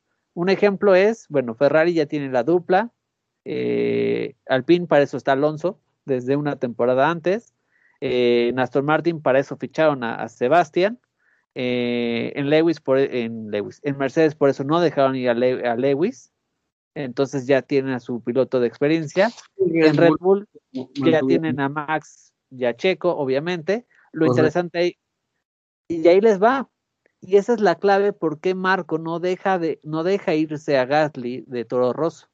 Porque si quitas a Gasly, e, e, la experiencia que le va a dar Gasly a otro equipo, porque, a ver, Gasly, cuando tú lo quitas de Toro Rosso, se va a ir un equipo de media tabla, que es competencia directa de todo Rosso o Alfa Tauri, como se llama hoy en día. Entonces, Marco inteligentemente es, no le voy a dar un piloto a Gasly a mi competencia, yo lo necesito ahorita en Alfa, por eso no lo está dejando ir. Entonces, por ahí va la ecuación. No sé si para ustedes tengan sentido, pero para mí sí, creo que esa es la llave de todo el mercado de pilotos. sí, por eso, por eso decía, por eso decía Marco que en dos años iban a definir qué onda con Gasly porque la idea es que se quede ahí, para que en dos años gente como Lawson, gente como Yuri Vips ya esté pues lista para eh, subir a Fórmula 1 y esperan que su noda ya haya logrado lo necesario, ¿no? Para tomar el lugar de, de, Checo, que es lo que lo que se supondría, pero yo a su noda lo sigo viendo muy verde, Marco dice que está muy decepcionado, no sé. Eh, Gasly yo no lo veo más de dos años en Alfa Tauri, yo a Checo lo veo a largo plazo, probablemente retirándose de Red Bull, en Red Bull, a menos que Ferrari le vuelva a abrir la puerta porque era piloto de su academia. No sé. Yo, yo con Pierre Gasly tengo ahí demasiadas dudas porque sí se me hace muy raro que lo quieran mantener tanto tiempo, o sea, no sé si es más como por fuga de, talento, es decir, no, pues justo no quiero que les dé el conocimiento interno de mi equipo a mi rival, pero tampoco creo que les pueda aportar mucho a, ya directamente a Red Bull. ¿Por qué? Eh, si, si viendo aquí los datos, eh, Pierre Gasly tiene 25 años. Max Verstappen tiene 23. Verstappen acaba de, de, asegurar su lugar con Red Bull por tres años más. En tres años más, que Verstappen tenga 26, Gasly ya va a estar en los 28. Si Gasly de aquí a los 28 no hace algo importante, como por qué lo querría Red Bull tener ahí. Entonces yo más bien le voy a el hecho de te quiero mantener por ahorita para que no des fuga de conocimiento interno de nuestros desarrollos, pero no tanto porque tú, Pierre, nos puedas aportar ya algo más o algo importante al equipo. Yo así lo creo. Puede ser, pero estando en 2022, eh, pues en dos años, con el cambio de reglamento, pues pueden pasar muchas cosas, Charlie, y así como ahorita dices, no quiero tener que tengamos fuga de cuestiones internas, pues en 2022 hay un cambio de reglamento y de 2022 a 2024 son dos años, que en dos años eh, pues se conoce mucho y más siendo nuevos desarrollos, ¿eh? No sé, estoy de acuerdo contigo, pero en parte, porque también a mí me mete la duda de, y en dos años siendo eh, argumentos nuevos, siendo cuestiones nuevas, entonces Gasly no va a saber nada, pues a mí me parece que no. Y si Red Bull resulta que le da la tecla, pues es, ahí tocaste un tema importante. Eh, ahorita, eh, que se dieron las 24 horas de Le Mans, eh, estaba Alonso Yocón que hicieron una exhibición y le preguntaban a Alonso que, qué onda con el año que entra. Y Alonso decía, mira, el equipo que en las primeras cinco carreras esté como cabeza, te puedo asegurar que va a estar en la cabeza durante los próximos cinco años, hasta que cambie nuevamente la normativa. Entonces, la verdad es que eh, estamos ante un libro con las páginas por escribir, totalmente abierto. ¿no? No, no es como las temporadas pasadas que decíamos, sí, va a haber un poco de cambio de reglamentación, pero ya sabías que estaba Mercedes ahí, ¿no? Entonces, el libro está completamente vacío y, ahí está la pluma. Vamos a ver qué, qué escribe la pluma. Yo en lo personal con Gasly, yo creo que Marco es muy inteligente, el doctor, y dice, no le voy a dar este cuate a, mi competencia directa, porque, insisto, el destino de Gasly es la competencia directa de Alfa Tauri, que son equipos de media tabla, de media tabla para abajo. Bueno, ni tanto. Y, él sabe que quién es Gasly y sabe las manos que tiene. Entonces, también él es inteligente y, no lo va a dejar ir así nada más porque sí, ¿no? ¿Tú crees que a un eh, Williams o a un Alfa no le interesaría tener a Gasly? Por, supuesto, que sí. ¿No? Imagínate una dupla, eh, Gasly Botas eh, en Williams. Mm, ¿Qué más quieres? Estuvieron en dos de las estructuras, o mejor dicho, las dos estructuras más fuertes de toda la más Fórmula 1. ¿Sabes qué feedback te van a dar ellos? E-, es, bestial. O sea, yo se los pongo así. No es lo mismo tener un Williams, a un Botas y a un Gasly que tener a un Latifi con, no sé, con quienes puede. O con gas Con botas. Exacto. Entonces, tienes un eslabón medio débil y uno fuerte, ¿me explico? Pero si tienes a dos muy fuertes. Pues ¿Qué es lo que está pasando con Red Bull, eh? Que es justamente lo que está pasando con Red Bull, con Checo y con Max. tiene un feedback enorme. O sea, lo que le da eh, de feedback eh, Max Verstappen y lo que le da Checo es bestial. Por Antes, eso Adrián no está tan contento. Así sencillo. Exactamente. Él puede ir y le dice, a ver, ¿qué sientes? Ah, no, pues yo siento esto y esto. Y ojo, las formas de pilotear de Max y de Checo son distintas. Entonces, el abanico que tiene el ingeniero en jefe de diseño es bastante. ¿Me explico? Entonces, yo a mí, si me lo permiten, y no quiero sonar un poco mala onda, pero creo que se acabó por lo menos en uno o dos años los, los pilotos de pago. Sí, yo ya los equipos, excepto Mazepin, que ese lo volvieron a firmar, no me pregunten por qué. Ese sí ya está porque, porque sigue, sigue siendo necesitado, sigue yo les explico, yo, yo te explico, este, es lo que, lo que comentaba, que me puse ahorita a investigar. Mazepin, junto con Schumacher y Latifi, tienen contratos de varios años, o sea, no es que lo hayan renovado, es que ya su contrato tenía una duración más larga. Lo único es que nunca hicieron pública la duración. Entonces, probablemente... Ah. Sí, correcto. Ellos tres tienen, es, lo, es a lo que me refiero, ellos tres no cambian de equipo, o sea, ya están ahí en cada quien en sus equipos y son contratos, aquí como lo dice, es de, de, largo. Pero en ninguno de los tres casos se ha hecho público por cuánto tiempo. Ah, bueno, eso, eso cambia algo. Pero te soy sincero, yo, yo ahí sí te puedo decir, por más que tenga, bueno, ahí te va una, una cosa importante. ahí el, contrato es esta parte de, ok, Shumi Bebé, como le llamamos aquí, tiene contrato, pero al ser motor Ferrari Haas, eh, pues, tienen un poco de, injerencia, el que manda más, entonces yo creo que ahí sí no, yo ahí sí les ah, puedo decir que se me haría muy raro ver a, Shumi Bebé otra vez en Haas. Seguramente, yo ahí casi les firmo que está en, en Alfa Romeo. No sé si como compañero de Giovinazzi o como compañero de Kimi a, mí, me gustaría ver esa dupla, ¿eh? Kimi.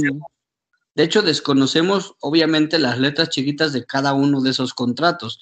Quizás no han hecho públicos las, las fechas o las duraciones porque justamente está planeado para irse, ¿no? O sea, a lo mejor es, tienes un contrato con, conmigo, eh, equipo, eh, en este caso Haas, por, te voy a inventar una cosa, cinco años pero de esos cinco años, el primero estás aquí en Haas y los otros cuatro te vas a préstamo a Ferrari. Pero préstamo porque ya está prenegociado, porque el motor es Ferrari. O sea, por eso seguramente eh, las, las duraciones no se han hecho públicas. Y los contratos muy probablemente pues tienen muchas letras chiquitas que no conocemos, ¿no?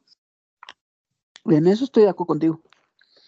O sea, si lo, si lo analizamos así, sí hay, hay muchas cosas que nosotros podemos medio visualizar en cuanto a esto de la comunicación estratégica, pero ya el punto fino de los contratos, qué dice cada uno, pues ahí sí no somos este no somos expertos en, en alta dirección y no, no estamos involucrados ahí como para saber qué dice, ¿no?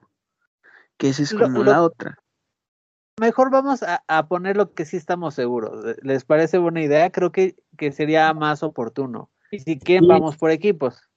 Ferrari se queda, ¿no? Se mantiene. Sí. Sí. Red Bull se mantiene, ¿correcto? Sí. Ok. Aston Martin. Se mantiene. También. Eh, Renault, bueno, el PIN se mantiene, ¿no? Eso no hay duda. Okay. McLaren también se mantiene. Ah, no, yo ahí. Entre comillas, yo también. No. No lo sé. no, yo, yo no estoy tan seguro. No, ahí yo, yo no lo veo. a ver, pero argumentos, argumentos. Argumentos no, pues, por, pues por esto que te, por esto que te decíamos al principio.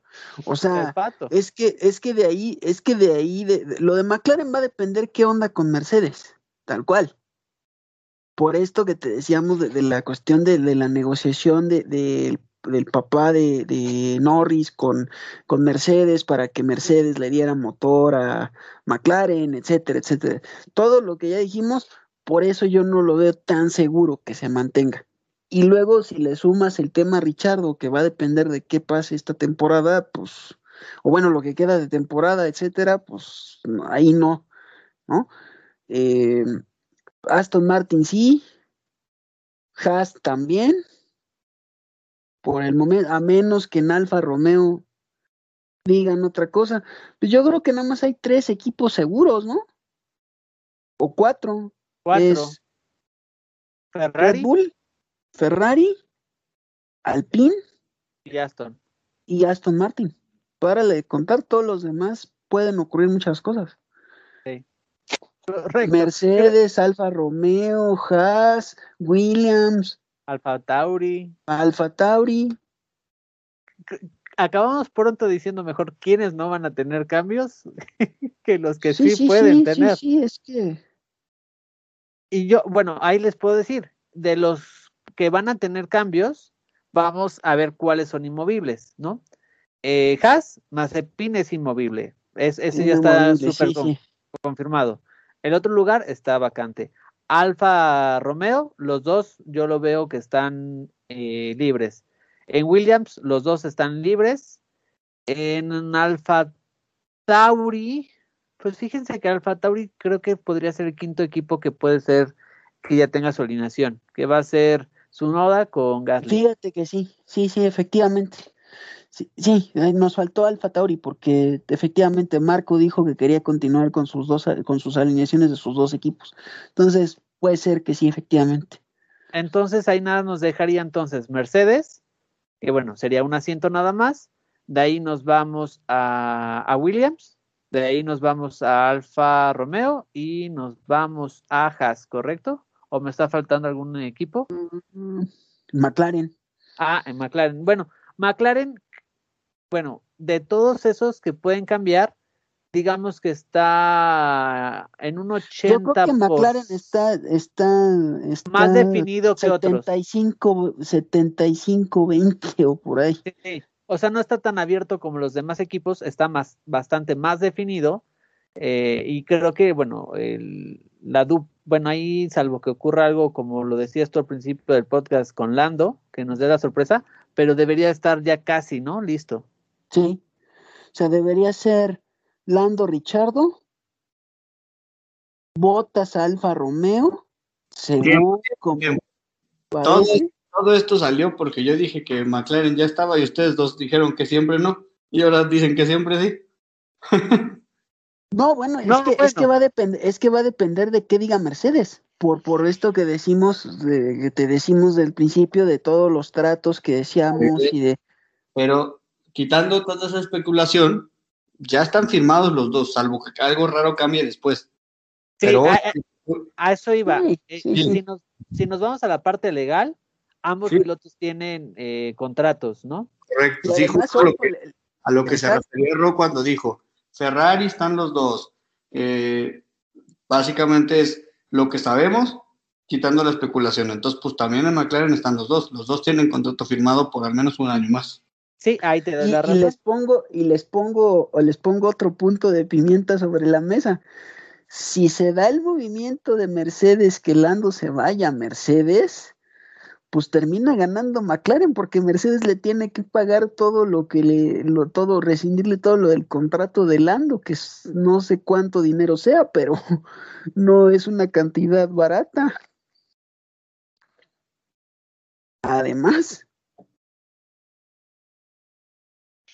No, totalmente es que estamos ante también un juego muy importante y les digo, no va a tardar mucho.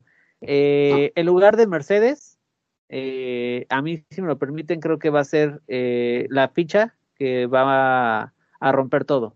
Una vez que Mercedes diga, el compañero de Lewis es este, automáticamente, ¡pum!, todo, todo se da. Nada más va a ser esperar los, los nombramientos. Si Mercedes, por ejemplo, dice, el compañero de eh, Lewis es Russell, automáticamente, si me lo permiten, es, ok, Botas se va a Williams.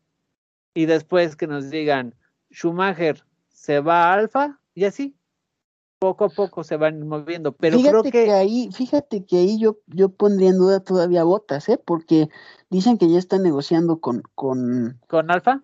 con Alfa, entonces yo metería ahí a alguien más en la ecuación que se llama Nico Hulkenberg. Sí, Williams. Pero creo que el lugar que sí va a detonar todo eso eh, va a ser eh, el lugar de el compañero de Lewis, el lugar de Mercedes. De acuerdo contigo, de acuerdo contigo. E, esa es la llave mágica. De sí, sí, sí, así como decíamos que si Hamilton se retiraba, ¿qué iba a pasar? Pues ahora es qué va a pasar con quien ocupe el segundo, el, el segundo asiento de Mercedes y de ahí qué desencadena. Sí, totalmente. La verdad es que esa es la clave. Ahí está el detalle de todo, de todo, ¿no? Pero y ahora también hay que ver también qué pasa con Richardo si, si aunque esto se dé de que parezca que se quedan, o sea, digamos que se da que, que como apunta todo, queda Russell. Pero, este, no solamente es que quede Russell, sino eh, sino este que ok, se queda, se queda, se queda Russell, pero ¿qué va a pasar con, con Richardo también? Sí, ese es, es un tema bastante interesante. Este, y creo que todos están esperando cómo se mueve ficha. Este, porque están, insisto, están ante una oportunidad muchos de conseguir un buen lugar. A ver, me sorprendería que Mercedes eh, agarrara y nos dijera, ¿saben qué? Me quedo con Botas y con Lewis. Bueno, eso ya sería el acabose de todas las especulaciones que hemos hecho aquí en Charlas Motor, ¿no? Pero, a ver, puede pasar, ¿eh? O sea, tampoco podría ser descabellado que realmente haya sido una condición de Lewis. Ojito. O sea, tampoco descarto eso. Entonces, no sé. A ver, podemos estar aquí muchísimo tiempo. y, a ver, eh, lo que hay que estar atento es a los detalles que van a empezar a, darse en, declaraciones, en tweets, en cositas. Son pistas que nos van dejando. Entonces, pues vamos a ver, ¿no? Bueno, no sé cómo lo vean ustedes, pero ahora sí yo les puedo decir que yo creo todo. Ya no estoy seguro de nada. Sí, totalmente de acuerdo. La verdad es que, como bien dices, Ro, podemos hablar 10 horas, 12, 15 o 20 seguidas y no acabaríamos justamente de esta variedad de ingredientes que podemos poner en el menú, en el cóctel de la Fórmula 1. Pero, pues mira, ¿qué, te, digo? Yo, yo no soy tan experto, a lo mejor como tú, para saber leer esas pistas de las que dices, que, que de repente van dejando. Yo digo, pues veo y no sé cómo explicarlo, pero no, o sea, si veo un tweet de, alguien, digo, no, pues qué te digo, ¿no? Por ejemplo, como, no sé si recuerdas la foto que subió Russell lavando su Mercedes, ¿no? Ah, ¿cómo no? esa era una pista, ¿no? Exacto. Tú lo ves como pista y, y quizás muchos no, quizás muchos lo ven como, pues el niño es piloto de Fórmula 1, tiene lana y se compró un Mercedes. Mercedes, sí. Pues a ver, de, hey, Mercedes está detrás de este chavo. O sea, nadie sabe, ¿no? Porque justo esas son las pistas que a lo mejor tú ves y que otros no ven. No, lo, lo decía un poco el año pasado, eh, cuando estaba el run run de que Alonso iba a regresar. Yo ya me, alguien me había dicho, va a regresar con Renault. Fíjense, eh, desde la temporada 2019 uno por ahí se le escapó y dijo, si Alonso regresa, va a ser en su casa y va a ser con Renault. Y yo dije, no creo. Y empezando 2020, Alonso dice, ¿saben qué? Ya no voy a ser embajador de McLaren y me deslindo, o sea, ya me voy, ya no quiero saber nada. No voy a tener acceso a simulador. Y dije, mm, qué raro, esto no es normal, se llevaban todos bien, él estaba en la Indy, ¿qué onda? ¿Qué pasó? Y después empezaba a subir fotos de su, su pista de karts, que está patrocinada por Renault, y ponía Renault y así de, date. Ahí hay otra cosa. Y empezaron así los chismes. Y cuando empezó a sonar Sainz en Ferrari, y así, nunca se me olvida que como dos días o tres días antes del anuncio, Alonso subió un Twitter y grabó como una cascada y puso la frase es, cuando el río suena, agua lleva. Así es el refrán, ¿no? Y luego, sí, pero además luego te faltó aquella, aquella cosa de, de cuando, como ejemplo más claro, cuando estaban Briatore y él y de repente saca la caja de aquella marca de Ah, cigarros, ¿te acuerdas? Sí, también cuando, a, a ver, cuando Alonso se fue de Ferrari, yo no sé por qué hizo la historia tan larga que no quería decir a dónde se iba. Y me acuerdo perfectamente que decían, es que Vettel ya firmó por Ferrari. Y iban con Alonso, Alonso le dijo, pues yo no sé con quién firmó porque yo tengo contrato para el año que entra. Así que, y así estaba, duri, dale, duri, dale. Y ya cuando por fin dijo que se iba a ir de Ferrari, siendo la última carrera, le preguntaron, ¿a dónde te vas? No sé, quién sabe, a lo mejor, yo no sé por qué le hizo tan cansada, que bueno, Sí, al rey de. España se le, se le fue en una entrevista con, no sé si era Telecinco, que le dice, sí, ya estuve con Alonso y ya me dijo que el año que entra se va a McLaren. Eh, eh, ahí soltó, la, ahí destapó la noticia, pero es cierto, al día siguiente sube una foto Fernando Alonso con Flavio en un restaurante y Flavio tiene una cajetilla de pues la marca famosa que patrocina Ferrari, que ojo, esta temporada es una noticia que lo- ya no lo va a patrocinar y sale agarrándola y salen los dos riéndose. Entonces Sí, pues dices, sí. bueno, a ver, Pues sí, pero y si, bueno, nos, y si nos vamos a eso, Checo Pérez y su familia hicieron lo mismo. Su hermano Toño Pérez está poniendo fotos de un, de eh, ¿cómo se llama? Bull, ¿no? Un, este, sí, pero era un, ay, se me fue la palabra, un mini, eh, refri, ajá, eso, un mini refrigerador lleno de Red Bull y patrocinado por Red Bull que tenían en su casa. Y tú, ay, por Dios, o Sí, sea, sí, sí, o sea, es que, es que eso es justo lo de la, por eso, eso se, eso es lo que yo digo de comunicación estratégica, o sea, con Checo era sumamente claro que por más que, que ya era una telenovela, ¿no? Cosa que no estamos viendo en, en Mercedes, por eso en Mercedes nos cuesta trabajo, trabajo verlo, ¿no? Porque incluso esta frase de Russell de sí, el próximo año voy a estar conduciendo un carro con motor Mercedes, pues sí, pero ¿cuál? Porque hay tres, ¿no? Y no ha habido como como otras cuestiones que digan, ok, ya se está, no solamente es que lo digan, ya está habiendo indicios de ellos mismos de que ya está en Mercedes, ¿no? Cosa que es muy probable con Botas, porque en, a Botas se le ha visto con Frederick Vasseur en el hospitality de, de Mercedes no sé cuántas veces, en- sobre todo en Hungría, ¿no? Entonces, ahí podríamos decir que sí, ya está un poco más hincho eh, Botas con Alfa Romeo y todavía no podemos decir que es seguro, ¿eh? Sí, y, y la verdad es que hay muchas cosas, entonces hay que, hay que esperarnos. Eh, la verdad es que está la plática muy buena. De hecho, teníamos planeado eh, hablar también de la, pr- la parte de Fórmula 1 de la primera parte. Eh, si quieren, lo hacemos en 5 minutos, 10 minutos rápido para no dejarlo. Y de ahí nos enganchamos qué esperamos Bélgica y, y cerramos el podcast, ¿les parece? Pero la verdad, Exacto. yo, yo disfruté mucho esta plática porque, pues, es, es esto, ¿no? Es, es la otra parte de la Fórmula 1 que, que nos divierte, ¿no? ¿no? No nada más es ver las carreras el sábado y domingo, sino el estar atentos a las noticias y ahora qué sacó y ahora qué puso. Creo que, la verdad es que creo que eso es lo que también me gusta muchísimo, el chisme. Cuando, cuando- cuando dijiste la palabra esta de pistas, o sea, que nos van dejando pistas, me imaginé como si estuviéramos de detectives todos de que, a ver, acá, acá y acá y, y dónde vamos a buscar, ¿no? No, es que es así, o sea, el análisis justo de este hilado fino es así, o sea, ir viendo poco a poco qué está pasando, por qué está ahí.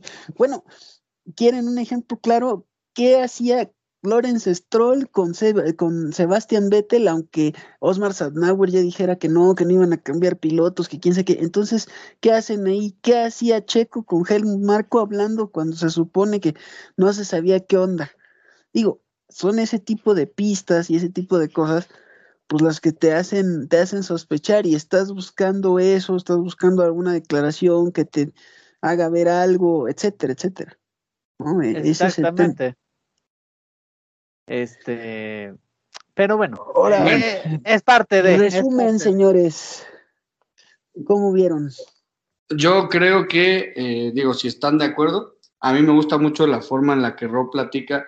Cuando diste una introducción como de 10 minutos, no me acuerdo si fue de la carrera de Mónaco, me gustó mucho, no sé si estén de acuerdo, y si tú te lo quieres aventar, Rob, el resumen general también para no extendernos demasiado, de cómo fue la primera la primer parte.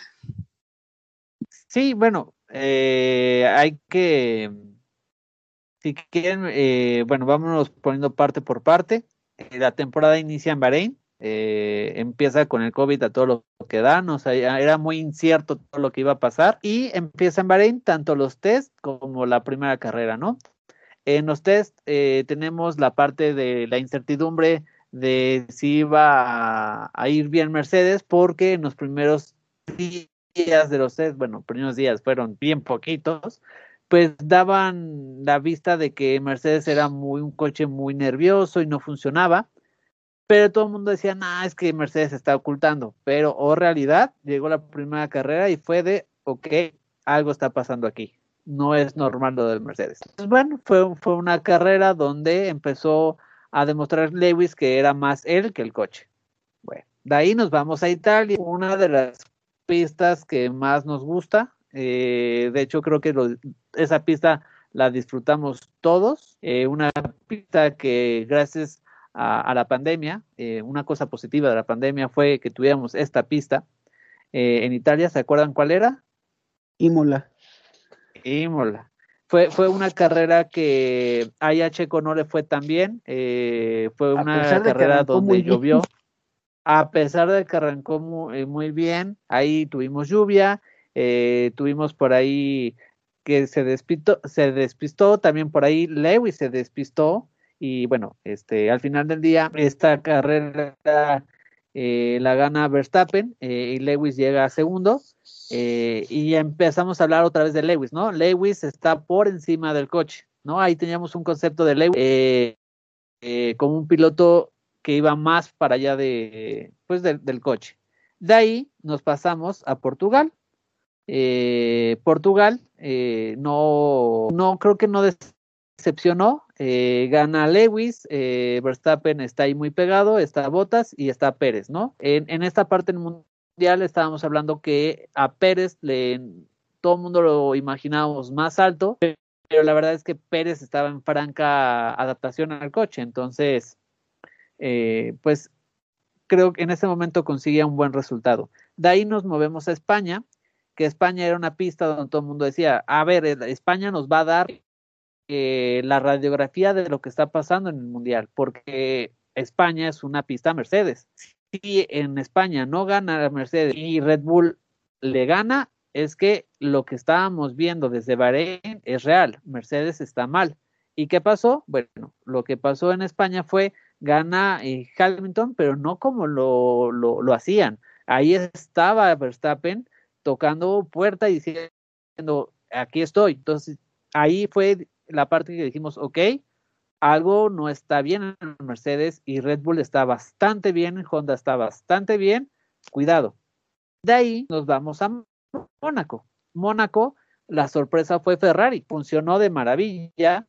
Eh, creo que fue la primera carrera donde vimos que algo pasaba con Lewis. No sé si están de acuerdo. Creo que Mónaco fue el punto de inflexión para Lewis y también un poco donde se rompió la relación Lewis eh, público eh, y Mercedes Bota, porque hay que recordar que en que Lewis le fue súper mal, se quejaba del coche con el equipo por todo y eh, ahí Botas tenía la oportunidad, pero en el pit stop pues tuvimos la famosísima tuerca que no salió hasta como cuatro días después en la fábrica la pudieron quitar.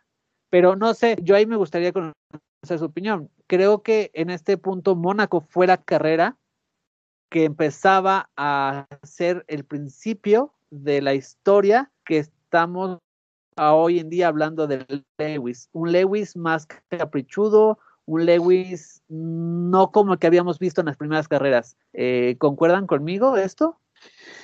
Sí, pero no solamente con Hamilton. Yo, yo ahí más bien diría que Mónaco fue el punto de inflexión para tres cosas que hemos estado viendo a lo largo de toda esta segunda parte de la primera parte, que es el factor Luis, como dices, como caprichoso, quejándose, etcétera, etcétera, etcétera.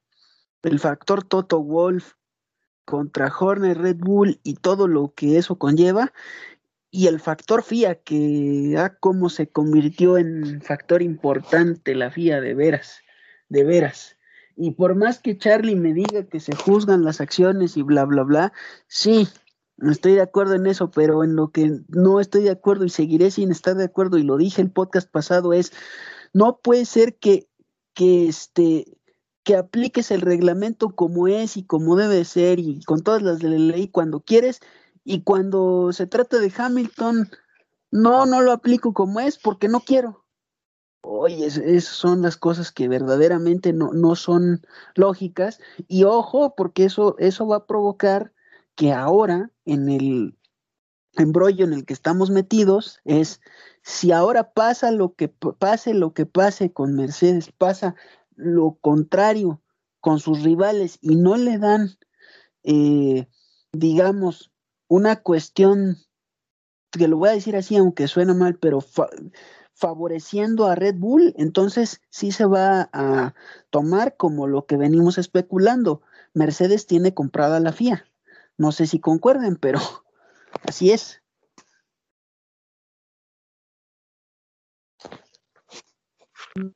No sé si comprada, pero creo que sí vimos eh, que la FIA no fue estándar, ¿no? Y esa es una cosa que, se me, que me faltó decir en las primeras carreras. ¿Qué fue lo que vimos? Fue una FIA donde decía, a ver, los límites de pista son estos. Ah, no, antes de la carrera, ¿sabes qué? Vamos a cambiar esto. Y hay que recordar, ¿qué carrera fue la que se definió entre Lewis y Max Verstappen por, ¿se acuerdan? Bahrein. La famosa curva 4. Entonces, desde el principio la FIA no fue claro, o sea, es que no fue, no era claro y, creo que desde la primera carrera vimos esa FIA poco acertada, diría yo, porque no es posible que un órgano regulador te diga, mira, es que esto va así. Ah, no, pero ¿sabes qué? Mejor lo vamos a cambiar. No, o sea, pon la regla desde el principio. Entonces, yo no diría que a lo mejor Mercedes tenga comprada la FIA, yo más cambiaría esas palabras como Mercedes está ejerciendo su figura de siete veces campeona ante la FIA y eso pesa, como Ferrari pesaba antiguamente con la FIA. Pero, pero ahí, ahí, eso sería en Mónaco. Entonces, en Mónaco ya se empieza a escribir una historia distinta a Lewis, ¿no? Azerbaiyán creo que ahí sí fue el punto de inflexión de muchas cosas. Azerbaiyán, un, circuito bastante callejero, donde eh, vemos que otra vez Lewis no se empieza a encontrar con el coche, pero bueno, no le va tan mal como en... Pero ¿qué pasó en Azerbaiyán? Bueno, pues el Max no puede ganar la carrera porque sufre un pinchazo en ante penúltima eh, vuelta, si no me equivoco. Entran todos a pits, se hace eh, semáforo rojo última vuelta es con eh, partida eh, en semáforo y ahí fue la famosísima imagen donde Lewis dice yo concentrado, yo a lo mío, estoy en segundo lugar, todo chévere, no voy a atacar y sopas. Nada, arrancan, se le va sobre Lewis, eh, sobre Checo, Checo la verdad no se deja intimidar, se pasa de frenada y Checo gana la carrera, ¿no? Azerbaiyán es la, la carrera para Checo y ahí empieza a torcerse un poco la historia Lewis, ¿no? Viene Francia. sobre la mesa, diría yo, para Red Bull. Correcto, ahí. Esa y esta de la que vas a hablar ahorita. Échatela, Poncho. No, no, adelante. no, no, pero bueno, va, va, me, me, complementas. Francia, Francia la verdad es que fue una pista donde todo el mundo eh, quería ver qué pasaba, ¿no? Porque veníamos de dos circuitos callejeros y todo el mundo decía, bueno, ya Francia es como la pista eh, otra vez regular, pues vamos a ver eh, qué onda, cómo se comportan y oh sorpresa, en Francia, pues ¿quién gana? Gana Max y gana, bueno, en segundo está Lewis, en tercero Pérez y en cuarto Botas. Y es donde decimos, es que Red Bull viene más fuerte. Y ahí Mercedes empieza a decir, rayos, algo está pasando, Red Bull va en serio ¿no? Entonces, sí, por Francia es Mercedes, totalmente Francia. Exactamente. y después ahí viene la doble fecha de, Austria, que, que, vuelve a ser lo mismo. En la primera fecha de Austria, ¿qué pasa? Pues vuelve a ganar Max Verstappen, ¿no? Y, Lewis queda segundo, tercero Botas, cuarto Pérez, ¿no? Entonces, algo muy parecido a, como se había eh, dado en Francia, pero ya en Austria. Y Austria. casa de Red Bull, además. sí. Entonces, eh, dices, bueno, va, ok, eh, es casa de Red Bull, chala. Pero ¿qué pasa en la segunda fecha de, de, Austria? Es que Max vuelve a ganar, Bottas queda segundo y Lewis empieza a quedar cuarto. Ya la cosa no pinta bien. Ya la cosa se empieza a torcer. Ya Lewis no tiene el juego que le gusta de yo mando, yo clasifico bien y yo muevo a todos, ¿no? Este, entonces, pues es, es, es interesante. Eh, vamos, bueno, vamos a hacer una pequeña pausa porque el buen Carlos se tiene que despedir. Bueno, nosotros tampoco nos vamos a alargar. Entonces, eh, pues te damos la despedida, mi estimado Carlos. Muchas gracias, bro. Disculpen, disculpen por, por la interrupción. Un abrazo a todos nuestros fieles seguidores, a ya los que nos conocen y a los que nos van a conocer con este, con este nuevo capítulo. Este, me, me retiro por temas personales, pero me dio mucho gusto estar con ustedes, platicar. Es un tema que da para muchas horas y que podríamos estar y estar y estar eh, prácticamente diario grabando y diario saldría de qué hablo. Entonces, Charlie, antes de que te retires, ¿qué esperas para Bélgica? Digo, para cerrar el último tema y tener la opinión de los tres de una vez. Es una buena pregunta. Eh, yo espero para Bélgica un Red Bull renovado, un Red Bull que cerró con muy mala suerte, porque no, no diría que lo hicieron mal ellos, fueron víctimas de circunstancias ajenas que les afectaron. Entonces yo creo y yo espero que viene un Red Bull renovado, que viene un Red Bull que va a pelear con todo para no perder esa ventaja que tuvieron y que por supuesto ya están perdiendo este, recuperarla y recuperarla al doble y para arriba.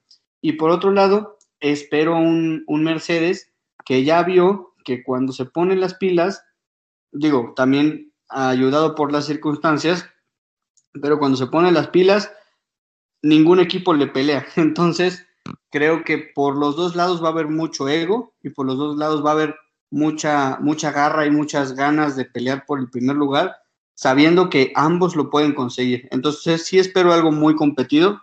Espero una calificación muy pareja en milésimas de segundo. No sé si entre los cuatro, pero quizás al menos entre uno y uno de cada equipo. De acuerdo contigo. Yo, bueno, ahí yo si me permiten, yo nada más les podría decir aguas con la primera curva. Bueno, con la segura, con la parte de la subida, agua pues, a esa puede ser una de las eh, eh, partes o una de las curvas o tramos de carrera que pueden marcar la temporada de Fórmula 1. Aguas, ahí aguas, no, solo diré aguas. Uy, uy, lo que pasa es que cada carrera decimos aguas. sí, sí, no, no, y además ya traemos el tema, el tema Silverstone, que ahorita que continuamos con el, con el resumen que estaba haciendo Ro, traemos el tema Silverstone, Verstappen, Hamilton, ¿eh? Mm. Sí. tienes razón. Pues, pues exactamente. Eh, creo que de hoy en adelante, o bueno, de hace dos carreras para acá y de ahí en adelante hasta el final de la, de la temporada, yo sí veo peleas muy ríspidas. Entonces, eh, pues ya sea por eh, enojo, por coraje, por pelear al límite, que es lo que se espera al final de cuentas como, pues, como, como aficionado sí veo peleas muy ríspidas y por lo tanto veo ese mismo aguas en pues todas las curvas y todas las carreras que veamos de aquí en adelante. No, pero ese aguas es por, por la por el trazado que tiene, tiene la subida de Orush, ¿no? Sí, Entonces, totalmente sí. Porque ahí sí se digo, se tocan como pasó en Gran Bretaña y aguas, ahí sí. Ah, los dos van para afuera, sí, sí pero es que de aguas en aguas, o, sea, vamos por, por porque te diría aquí en México aguas con Red Bull, porque obviamente Checo va a ir a matar al que se le ponga enfrente. Y si te, y si te pones a pensar que la recta principal del, del Autódromo de México, del hermano Rodríguez, es una de las rectas donde más altas velocidades alcanzan los, pilotos en todo el año, pues también... Una de las más largas también. Por eso, entre, pues es, de las más largas, por lo tanto sus velocidades son las más altas que llegan a tener. Este, y justo en esa recta, DRS, entonces, pues también ahí te digo, aguas con la primer curva llegando al final de esa recta, o sea que es donde está la grada 4. Entonces digo, si nos vamos de aguas en aguas, cada carrera va a tener su propio aguas. ¿Y Monza? aguas. Ahora, la que hay que ver es la que yo pondría en yo pondría en, duda, a ver qué, ahí sí diría que esperamos, creo que todos estamos en incógnita, es Sambor, Holanda, todos con Max, pero no conocen la pista nadie. Y, eh, y ver qué pistas se quedan, porque lo del COVID es un tema que a muchos se les olvida, pero puede ser que cambie más la, parte del calendario, ¿eh? Que viene en lugar de Japón. Sí, sí pueden cerrar en Abu, en Abu Dhabi, sí se puede dar en México, en Texas, yo creo que sí. Se habla, se habla de, de, los en, este, en Qatar, en lugar de Abu Dhabi, si no se da Abu Dhabi. Se habla de que se cambie fecha eh, y se cierre en Arabia Saudita en lugar de cerrarse en Abu Dhabi. No sé, ahí está, complicado. Sí, la verdad es que sí. Entonces, pero bueno, no te entretenemos mucho, este, Charlie. De hecho, nosotros no creo que tardemos mucho, pero bueno, que pases una, una buena noche. Sí, exactamente. Pues muchas gracias. Buen, buena última pregunta, Ponchito, porque de nuevo desató comentarios interesantes y polémica. Pero, pues sí, los dejo con, eso y sigan eh, con, lo, con, lo, que faltaba del, del último tramo que, ya no los dejé terminar.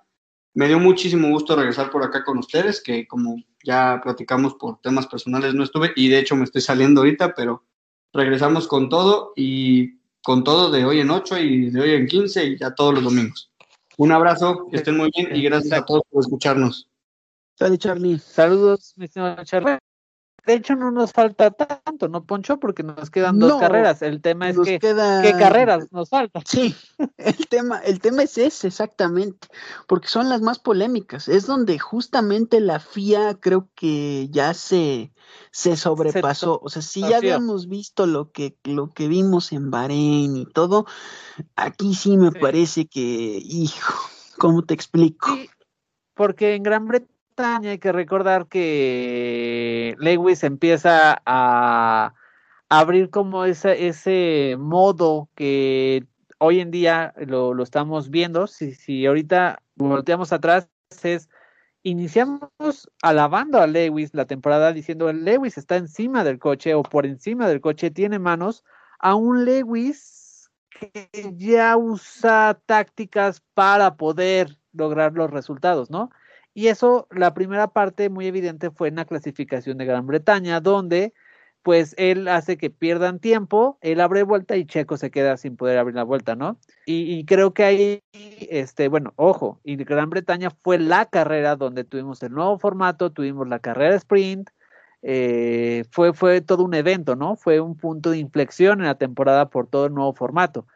Pero más que el formato, no me dejarás mentir, Poncho, creo que esa carrera eh, marcó la temporada por la curva donde se tocan en la primera vuelta eh, Max y, Lewis y pues Max sale disparado a, muy altas velocidades y tiene un impacto muy fuerte que gracias a, Dios no, no le pasó nada y, Lewis gana la carrera. ¿no? Gs, si eh, eso no les parece fuerte, entonces Díganme que es fuerte, señores. Pero Entonces, eh, pues fue, fue la carrera, ¿no? Y, el tema fue después de la carrera porque Lewis gana, eh, festeja lo grande, eh, Max está en el hospital y hay declaraciones un poco no tan correctamente ríspidas.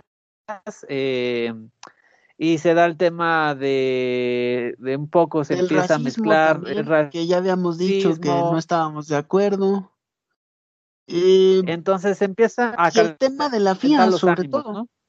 sí porque es, yo creo que hijo ahí hay, que recordar que la FIA le da una sanción de 10 segundos por el choque. Entonces, evidentemente Lewis lo, lo cumple este, y gana la carrera. Entonces, bueno, y el, eh, y el tema es, llegaron muy calientes a Hungría y en Hungría, pues una de las pistas donde el manejo de los pilotos importa más que el coche y la primera curva o la, en la primera largada que era con lluvia, pues Botas hace chuza, se lleva a Checo, se lleva a Leclerc, se lleva todos. No, no, no, se lleva, se lleva a eh, Checo, se lleva, se lleva a Max y se lleva a, Max, a Lando.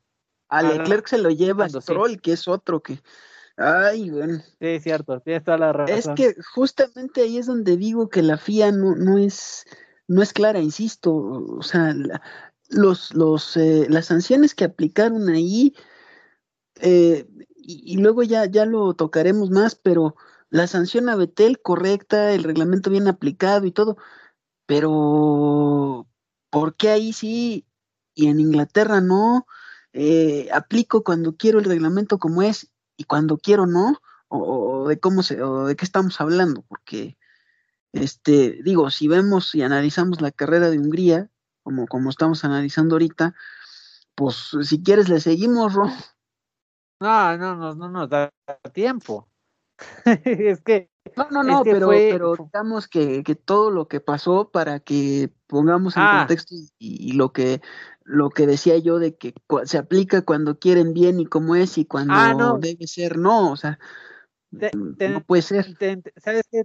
Te entendí que me decías como sarcasmo de que era, era tan fuerte que no nos da tiempo de explicar. Pero bueno, básicamente lo que pasó ahí es que después de toda esta carambola o chuza que hubo en la primera curva, casualmente la, la, la, la FIA decide aplicar que Botas tiene una sanción en la próxima carrera. Eh, por ahí eh, aplica unas sanciones a Kimi, si no me equivoco, que va totalmente eh, en un caso muy distinto a como se lo aplicó a, Lewis, ¿no? En, en, la carrera pasada, que nada eran 10 segundos, ¿correcto, Poncho? Así es. Y acá aplicó drive-thru que es lo que tenía que aplicar, porque ojo, señores, este caso de Raikkonen es el mismo artículo en el que se basó la FIA para sancionar en Silverstone, el caso de Hamilton. Ahí es donde ya no es consistente, ¿no? Y a eso súmenle gastos de con el tope presupuestal para Red Bull, etcétera, etcétera, etcétera, etcétera, porque ya no nada más es el carro de Verstappen, ahora es el carro de Checo, el carro de Verstappen otra vez, las penalizaciones, que eso, eso también es un tema. ¿Qué va a pasar con los Red Bull en Bélgica? ¿Qué opinas, Turro? ¿Ponen a penalizar a Verstappen? Pues es que ahí es un tema que la verdad es que, no se le da bien y en Italia ponen a penalizar a Checo porque a Verstappen no se le da muy bien la pista. E-, o te aguantas y penalizas al final de la temporada, pero al final de la temporada, ah, si las cosas siguen así, puede ocasionarte un problema mayor. ¿Cómo ves? Es un tema que es muy importante, Poncho, porque muchos dicen, ah, nada, chocaron, no pasa nada. No, no, sí pasa, porque Red Bull lleva dos carreras donde el coche de Max Verstappen en Inglaterra quedó muy dañado y pues eh, en, en Hungría, a ver, Max pudo continuar, pero ves las fotos y al coche le faltaba toda la parte de aerodinámica de los laterales y no que, y quedó tocado. Entonces estás hablando que ya te tocan temas de, de motores y de penalizaciones. Un, ejemplo ahí está Alex. ¿En Hungría?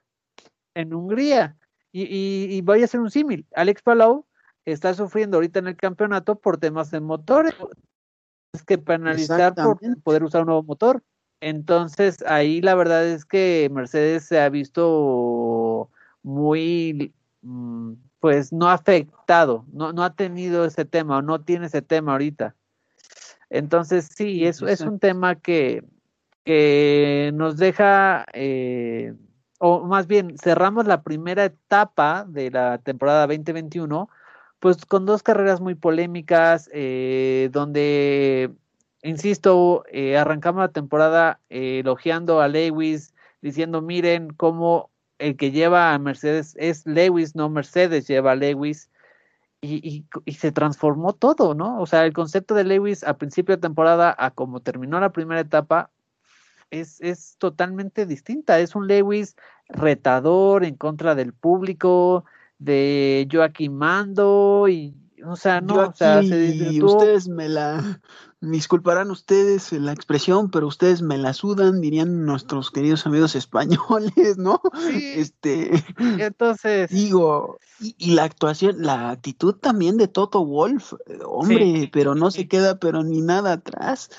Digo, no me parece, insisto, como dije aquella, en aquellas ocasiones, no me parece una actitud correcta de un team principal, ¿no?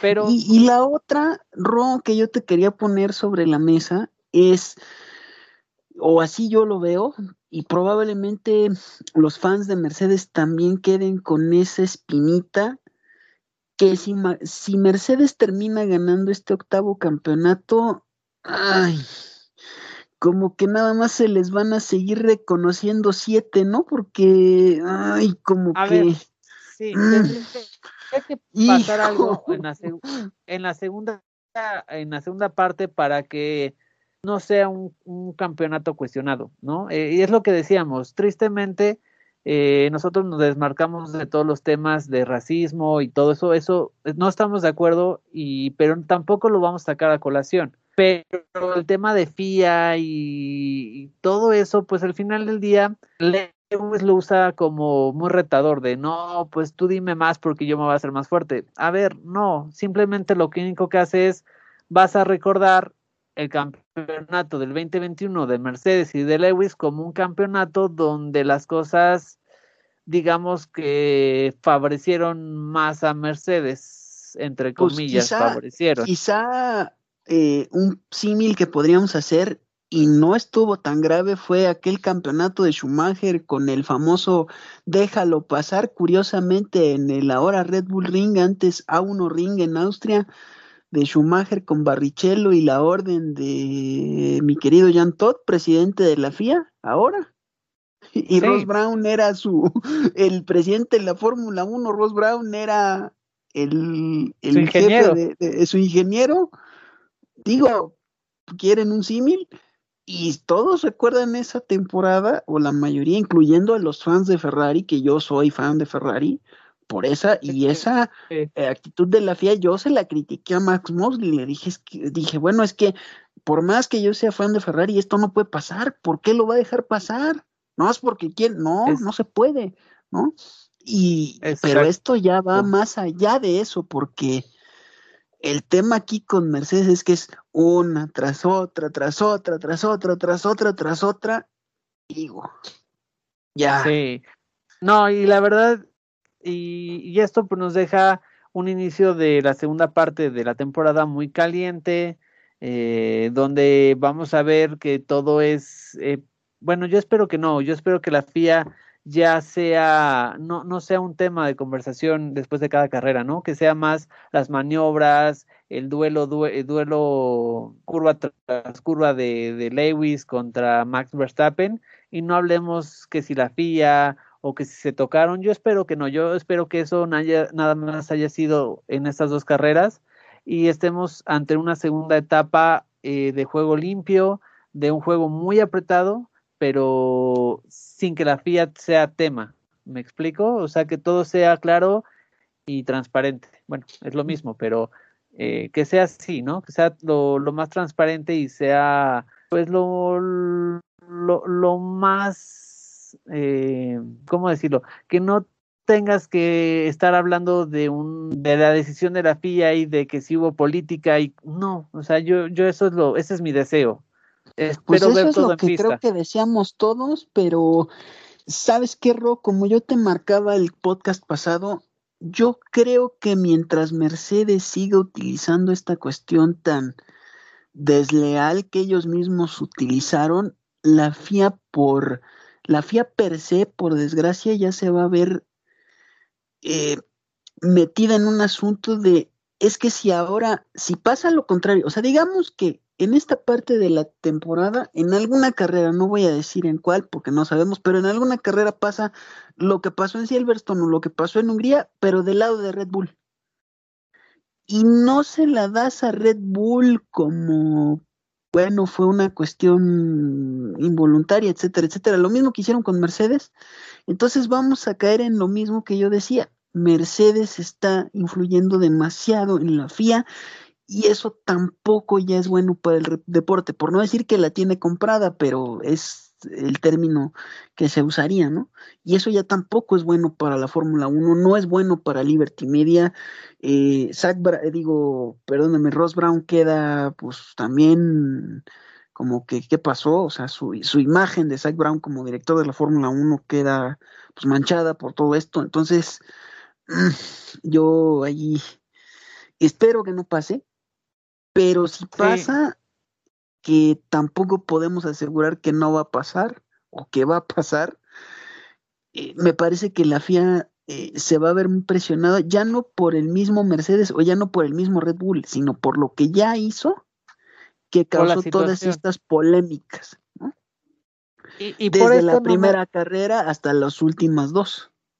Y por eso no me dejarás mentir, Poncho, que no se pueden perder los, los demás podcasts de Charlas Motor porque estamos ante una gran temporada. Sí, claro, eh, pasa lo mismo, es que va a pasar lo mismo que en la Indy, te lo, te lo puedo firmar. Carrera que no comentemos, carrera que, pues si llega a pasar algo que no nos dé tiempo de comentar alguna carrera, al siguiente podcast lo vamos a tener que extender porque ya pasó quién sabe cuántas cosas en la semana, producto de la carrera que no se comentó. Exacto.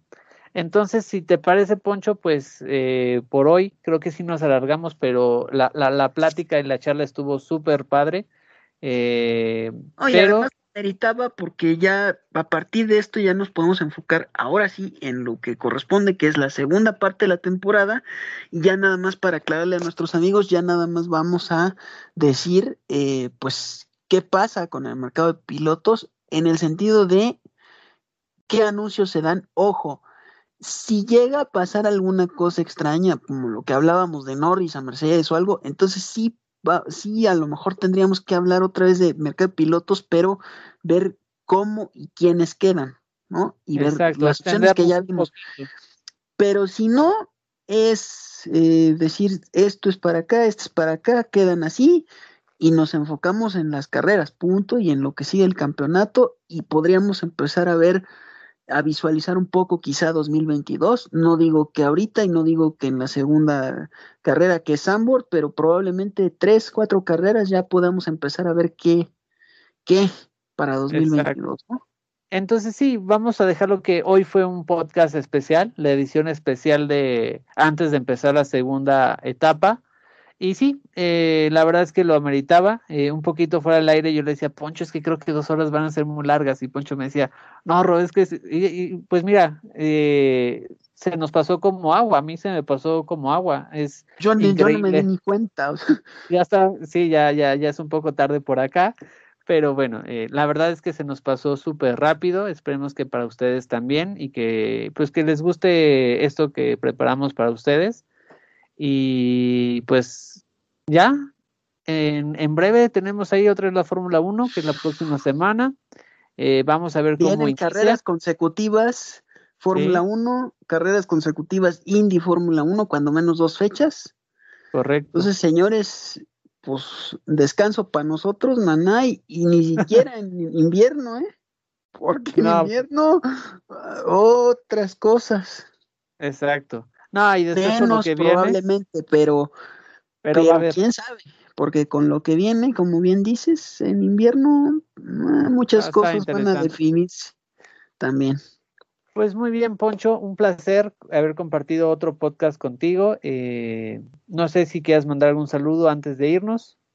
Pues saludos al buen Patrick, saludos a todos, queridos amigos, eh, saludos a Marianita, que por cierto, ah, cómo hace falta. Y yo nada más cerraría mi buen Ro, eh, digo porque faltamos tú y yo. Em, yo comparto con Charlie, pero yo pondría ahí en la ecuación a dos carros rojos que, insisto, es Bélgica, es Spa. Ferrari no ha hecho todos los cambios eh, eh, de actualizaciones de motor, entonces yo no los descartaría. McLaren también, Cuando menos a Norris sí lo veo ahí. Y yo veo por ahí. Cuando menos Ferrari, Red Bull, Mercedes, McLaren. No sé tú cómo ves para, para Spa. Va a ser una carrera muy, muy pareja. Eh, yo le tengo mucho miedo a, la curva, eh, que es la subida. Eso Rush, si no me equivoco. Rush? Sí, que ahí se, que se dé un toque, yo espero que no. Eh, que sean inteligentes y no vayan al toque en esa curva porque esa curva es muy peligrosa. Ya, ya hemos tenido malas experiencias en, años pasados en categorías inferiores. Eh, yo lo que espero sea una carrera limpia, sin toques, pero muy peleada. Y veo ahí a Red Bull, eh, a Mercedes no lo veo tan fuerte. Y yo también creo, y me voy contigo, Ferrari creo que va a ser la sorpresa para la segunda mitad. De acuerdo. Y lo vamos a empezar a ver en, en, en, Spa, en Bélgica. De acuerdo, estoy contigo.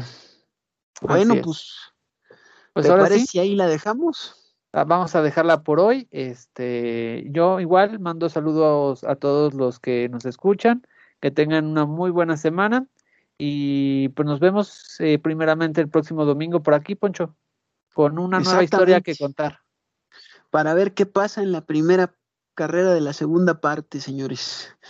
Gran carrera, por cierto. Ah, y otra cosa, a ver si hay homenaje o no a la directora ah, de Spa. También. Sí, no, seguramente. Nomás como, como ingrediente extra que seguramente ya sabrán y si no les recomendamos que vayan al podcast de la semana pasada donde hablamos pues de este tema. Eh, yo esperaría que sí se hiciera algo, pero no se sabe, ¿no? Exacto. Bueno, pues hasta aquí la dejamos. Si quieres dar la salida. Bueno, listo, señores, hasta aquí la dejamos. Se me cuidan, por favor, que tengan un buen inicio de semana. Nos vemos el siguiente domingo. Saludos. Saludos. Bye.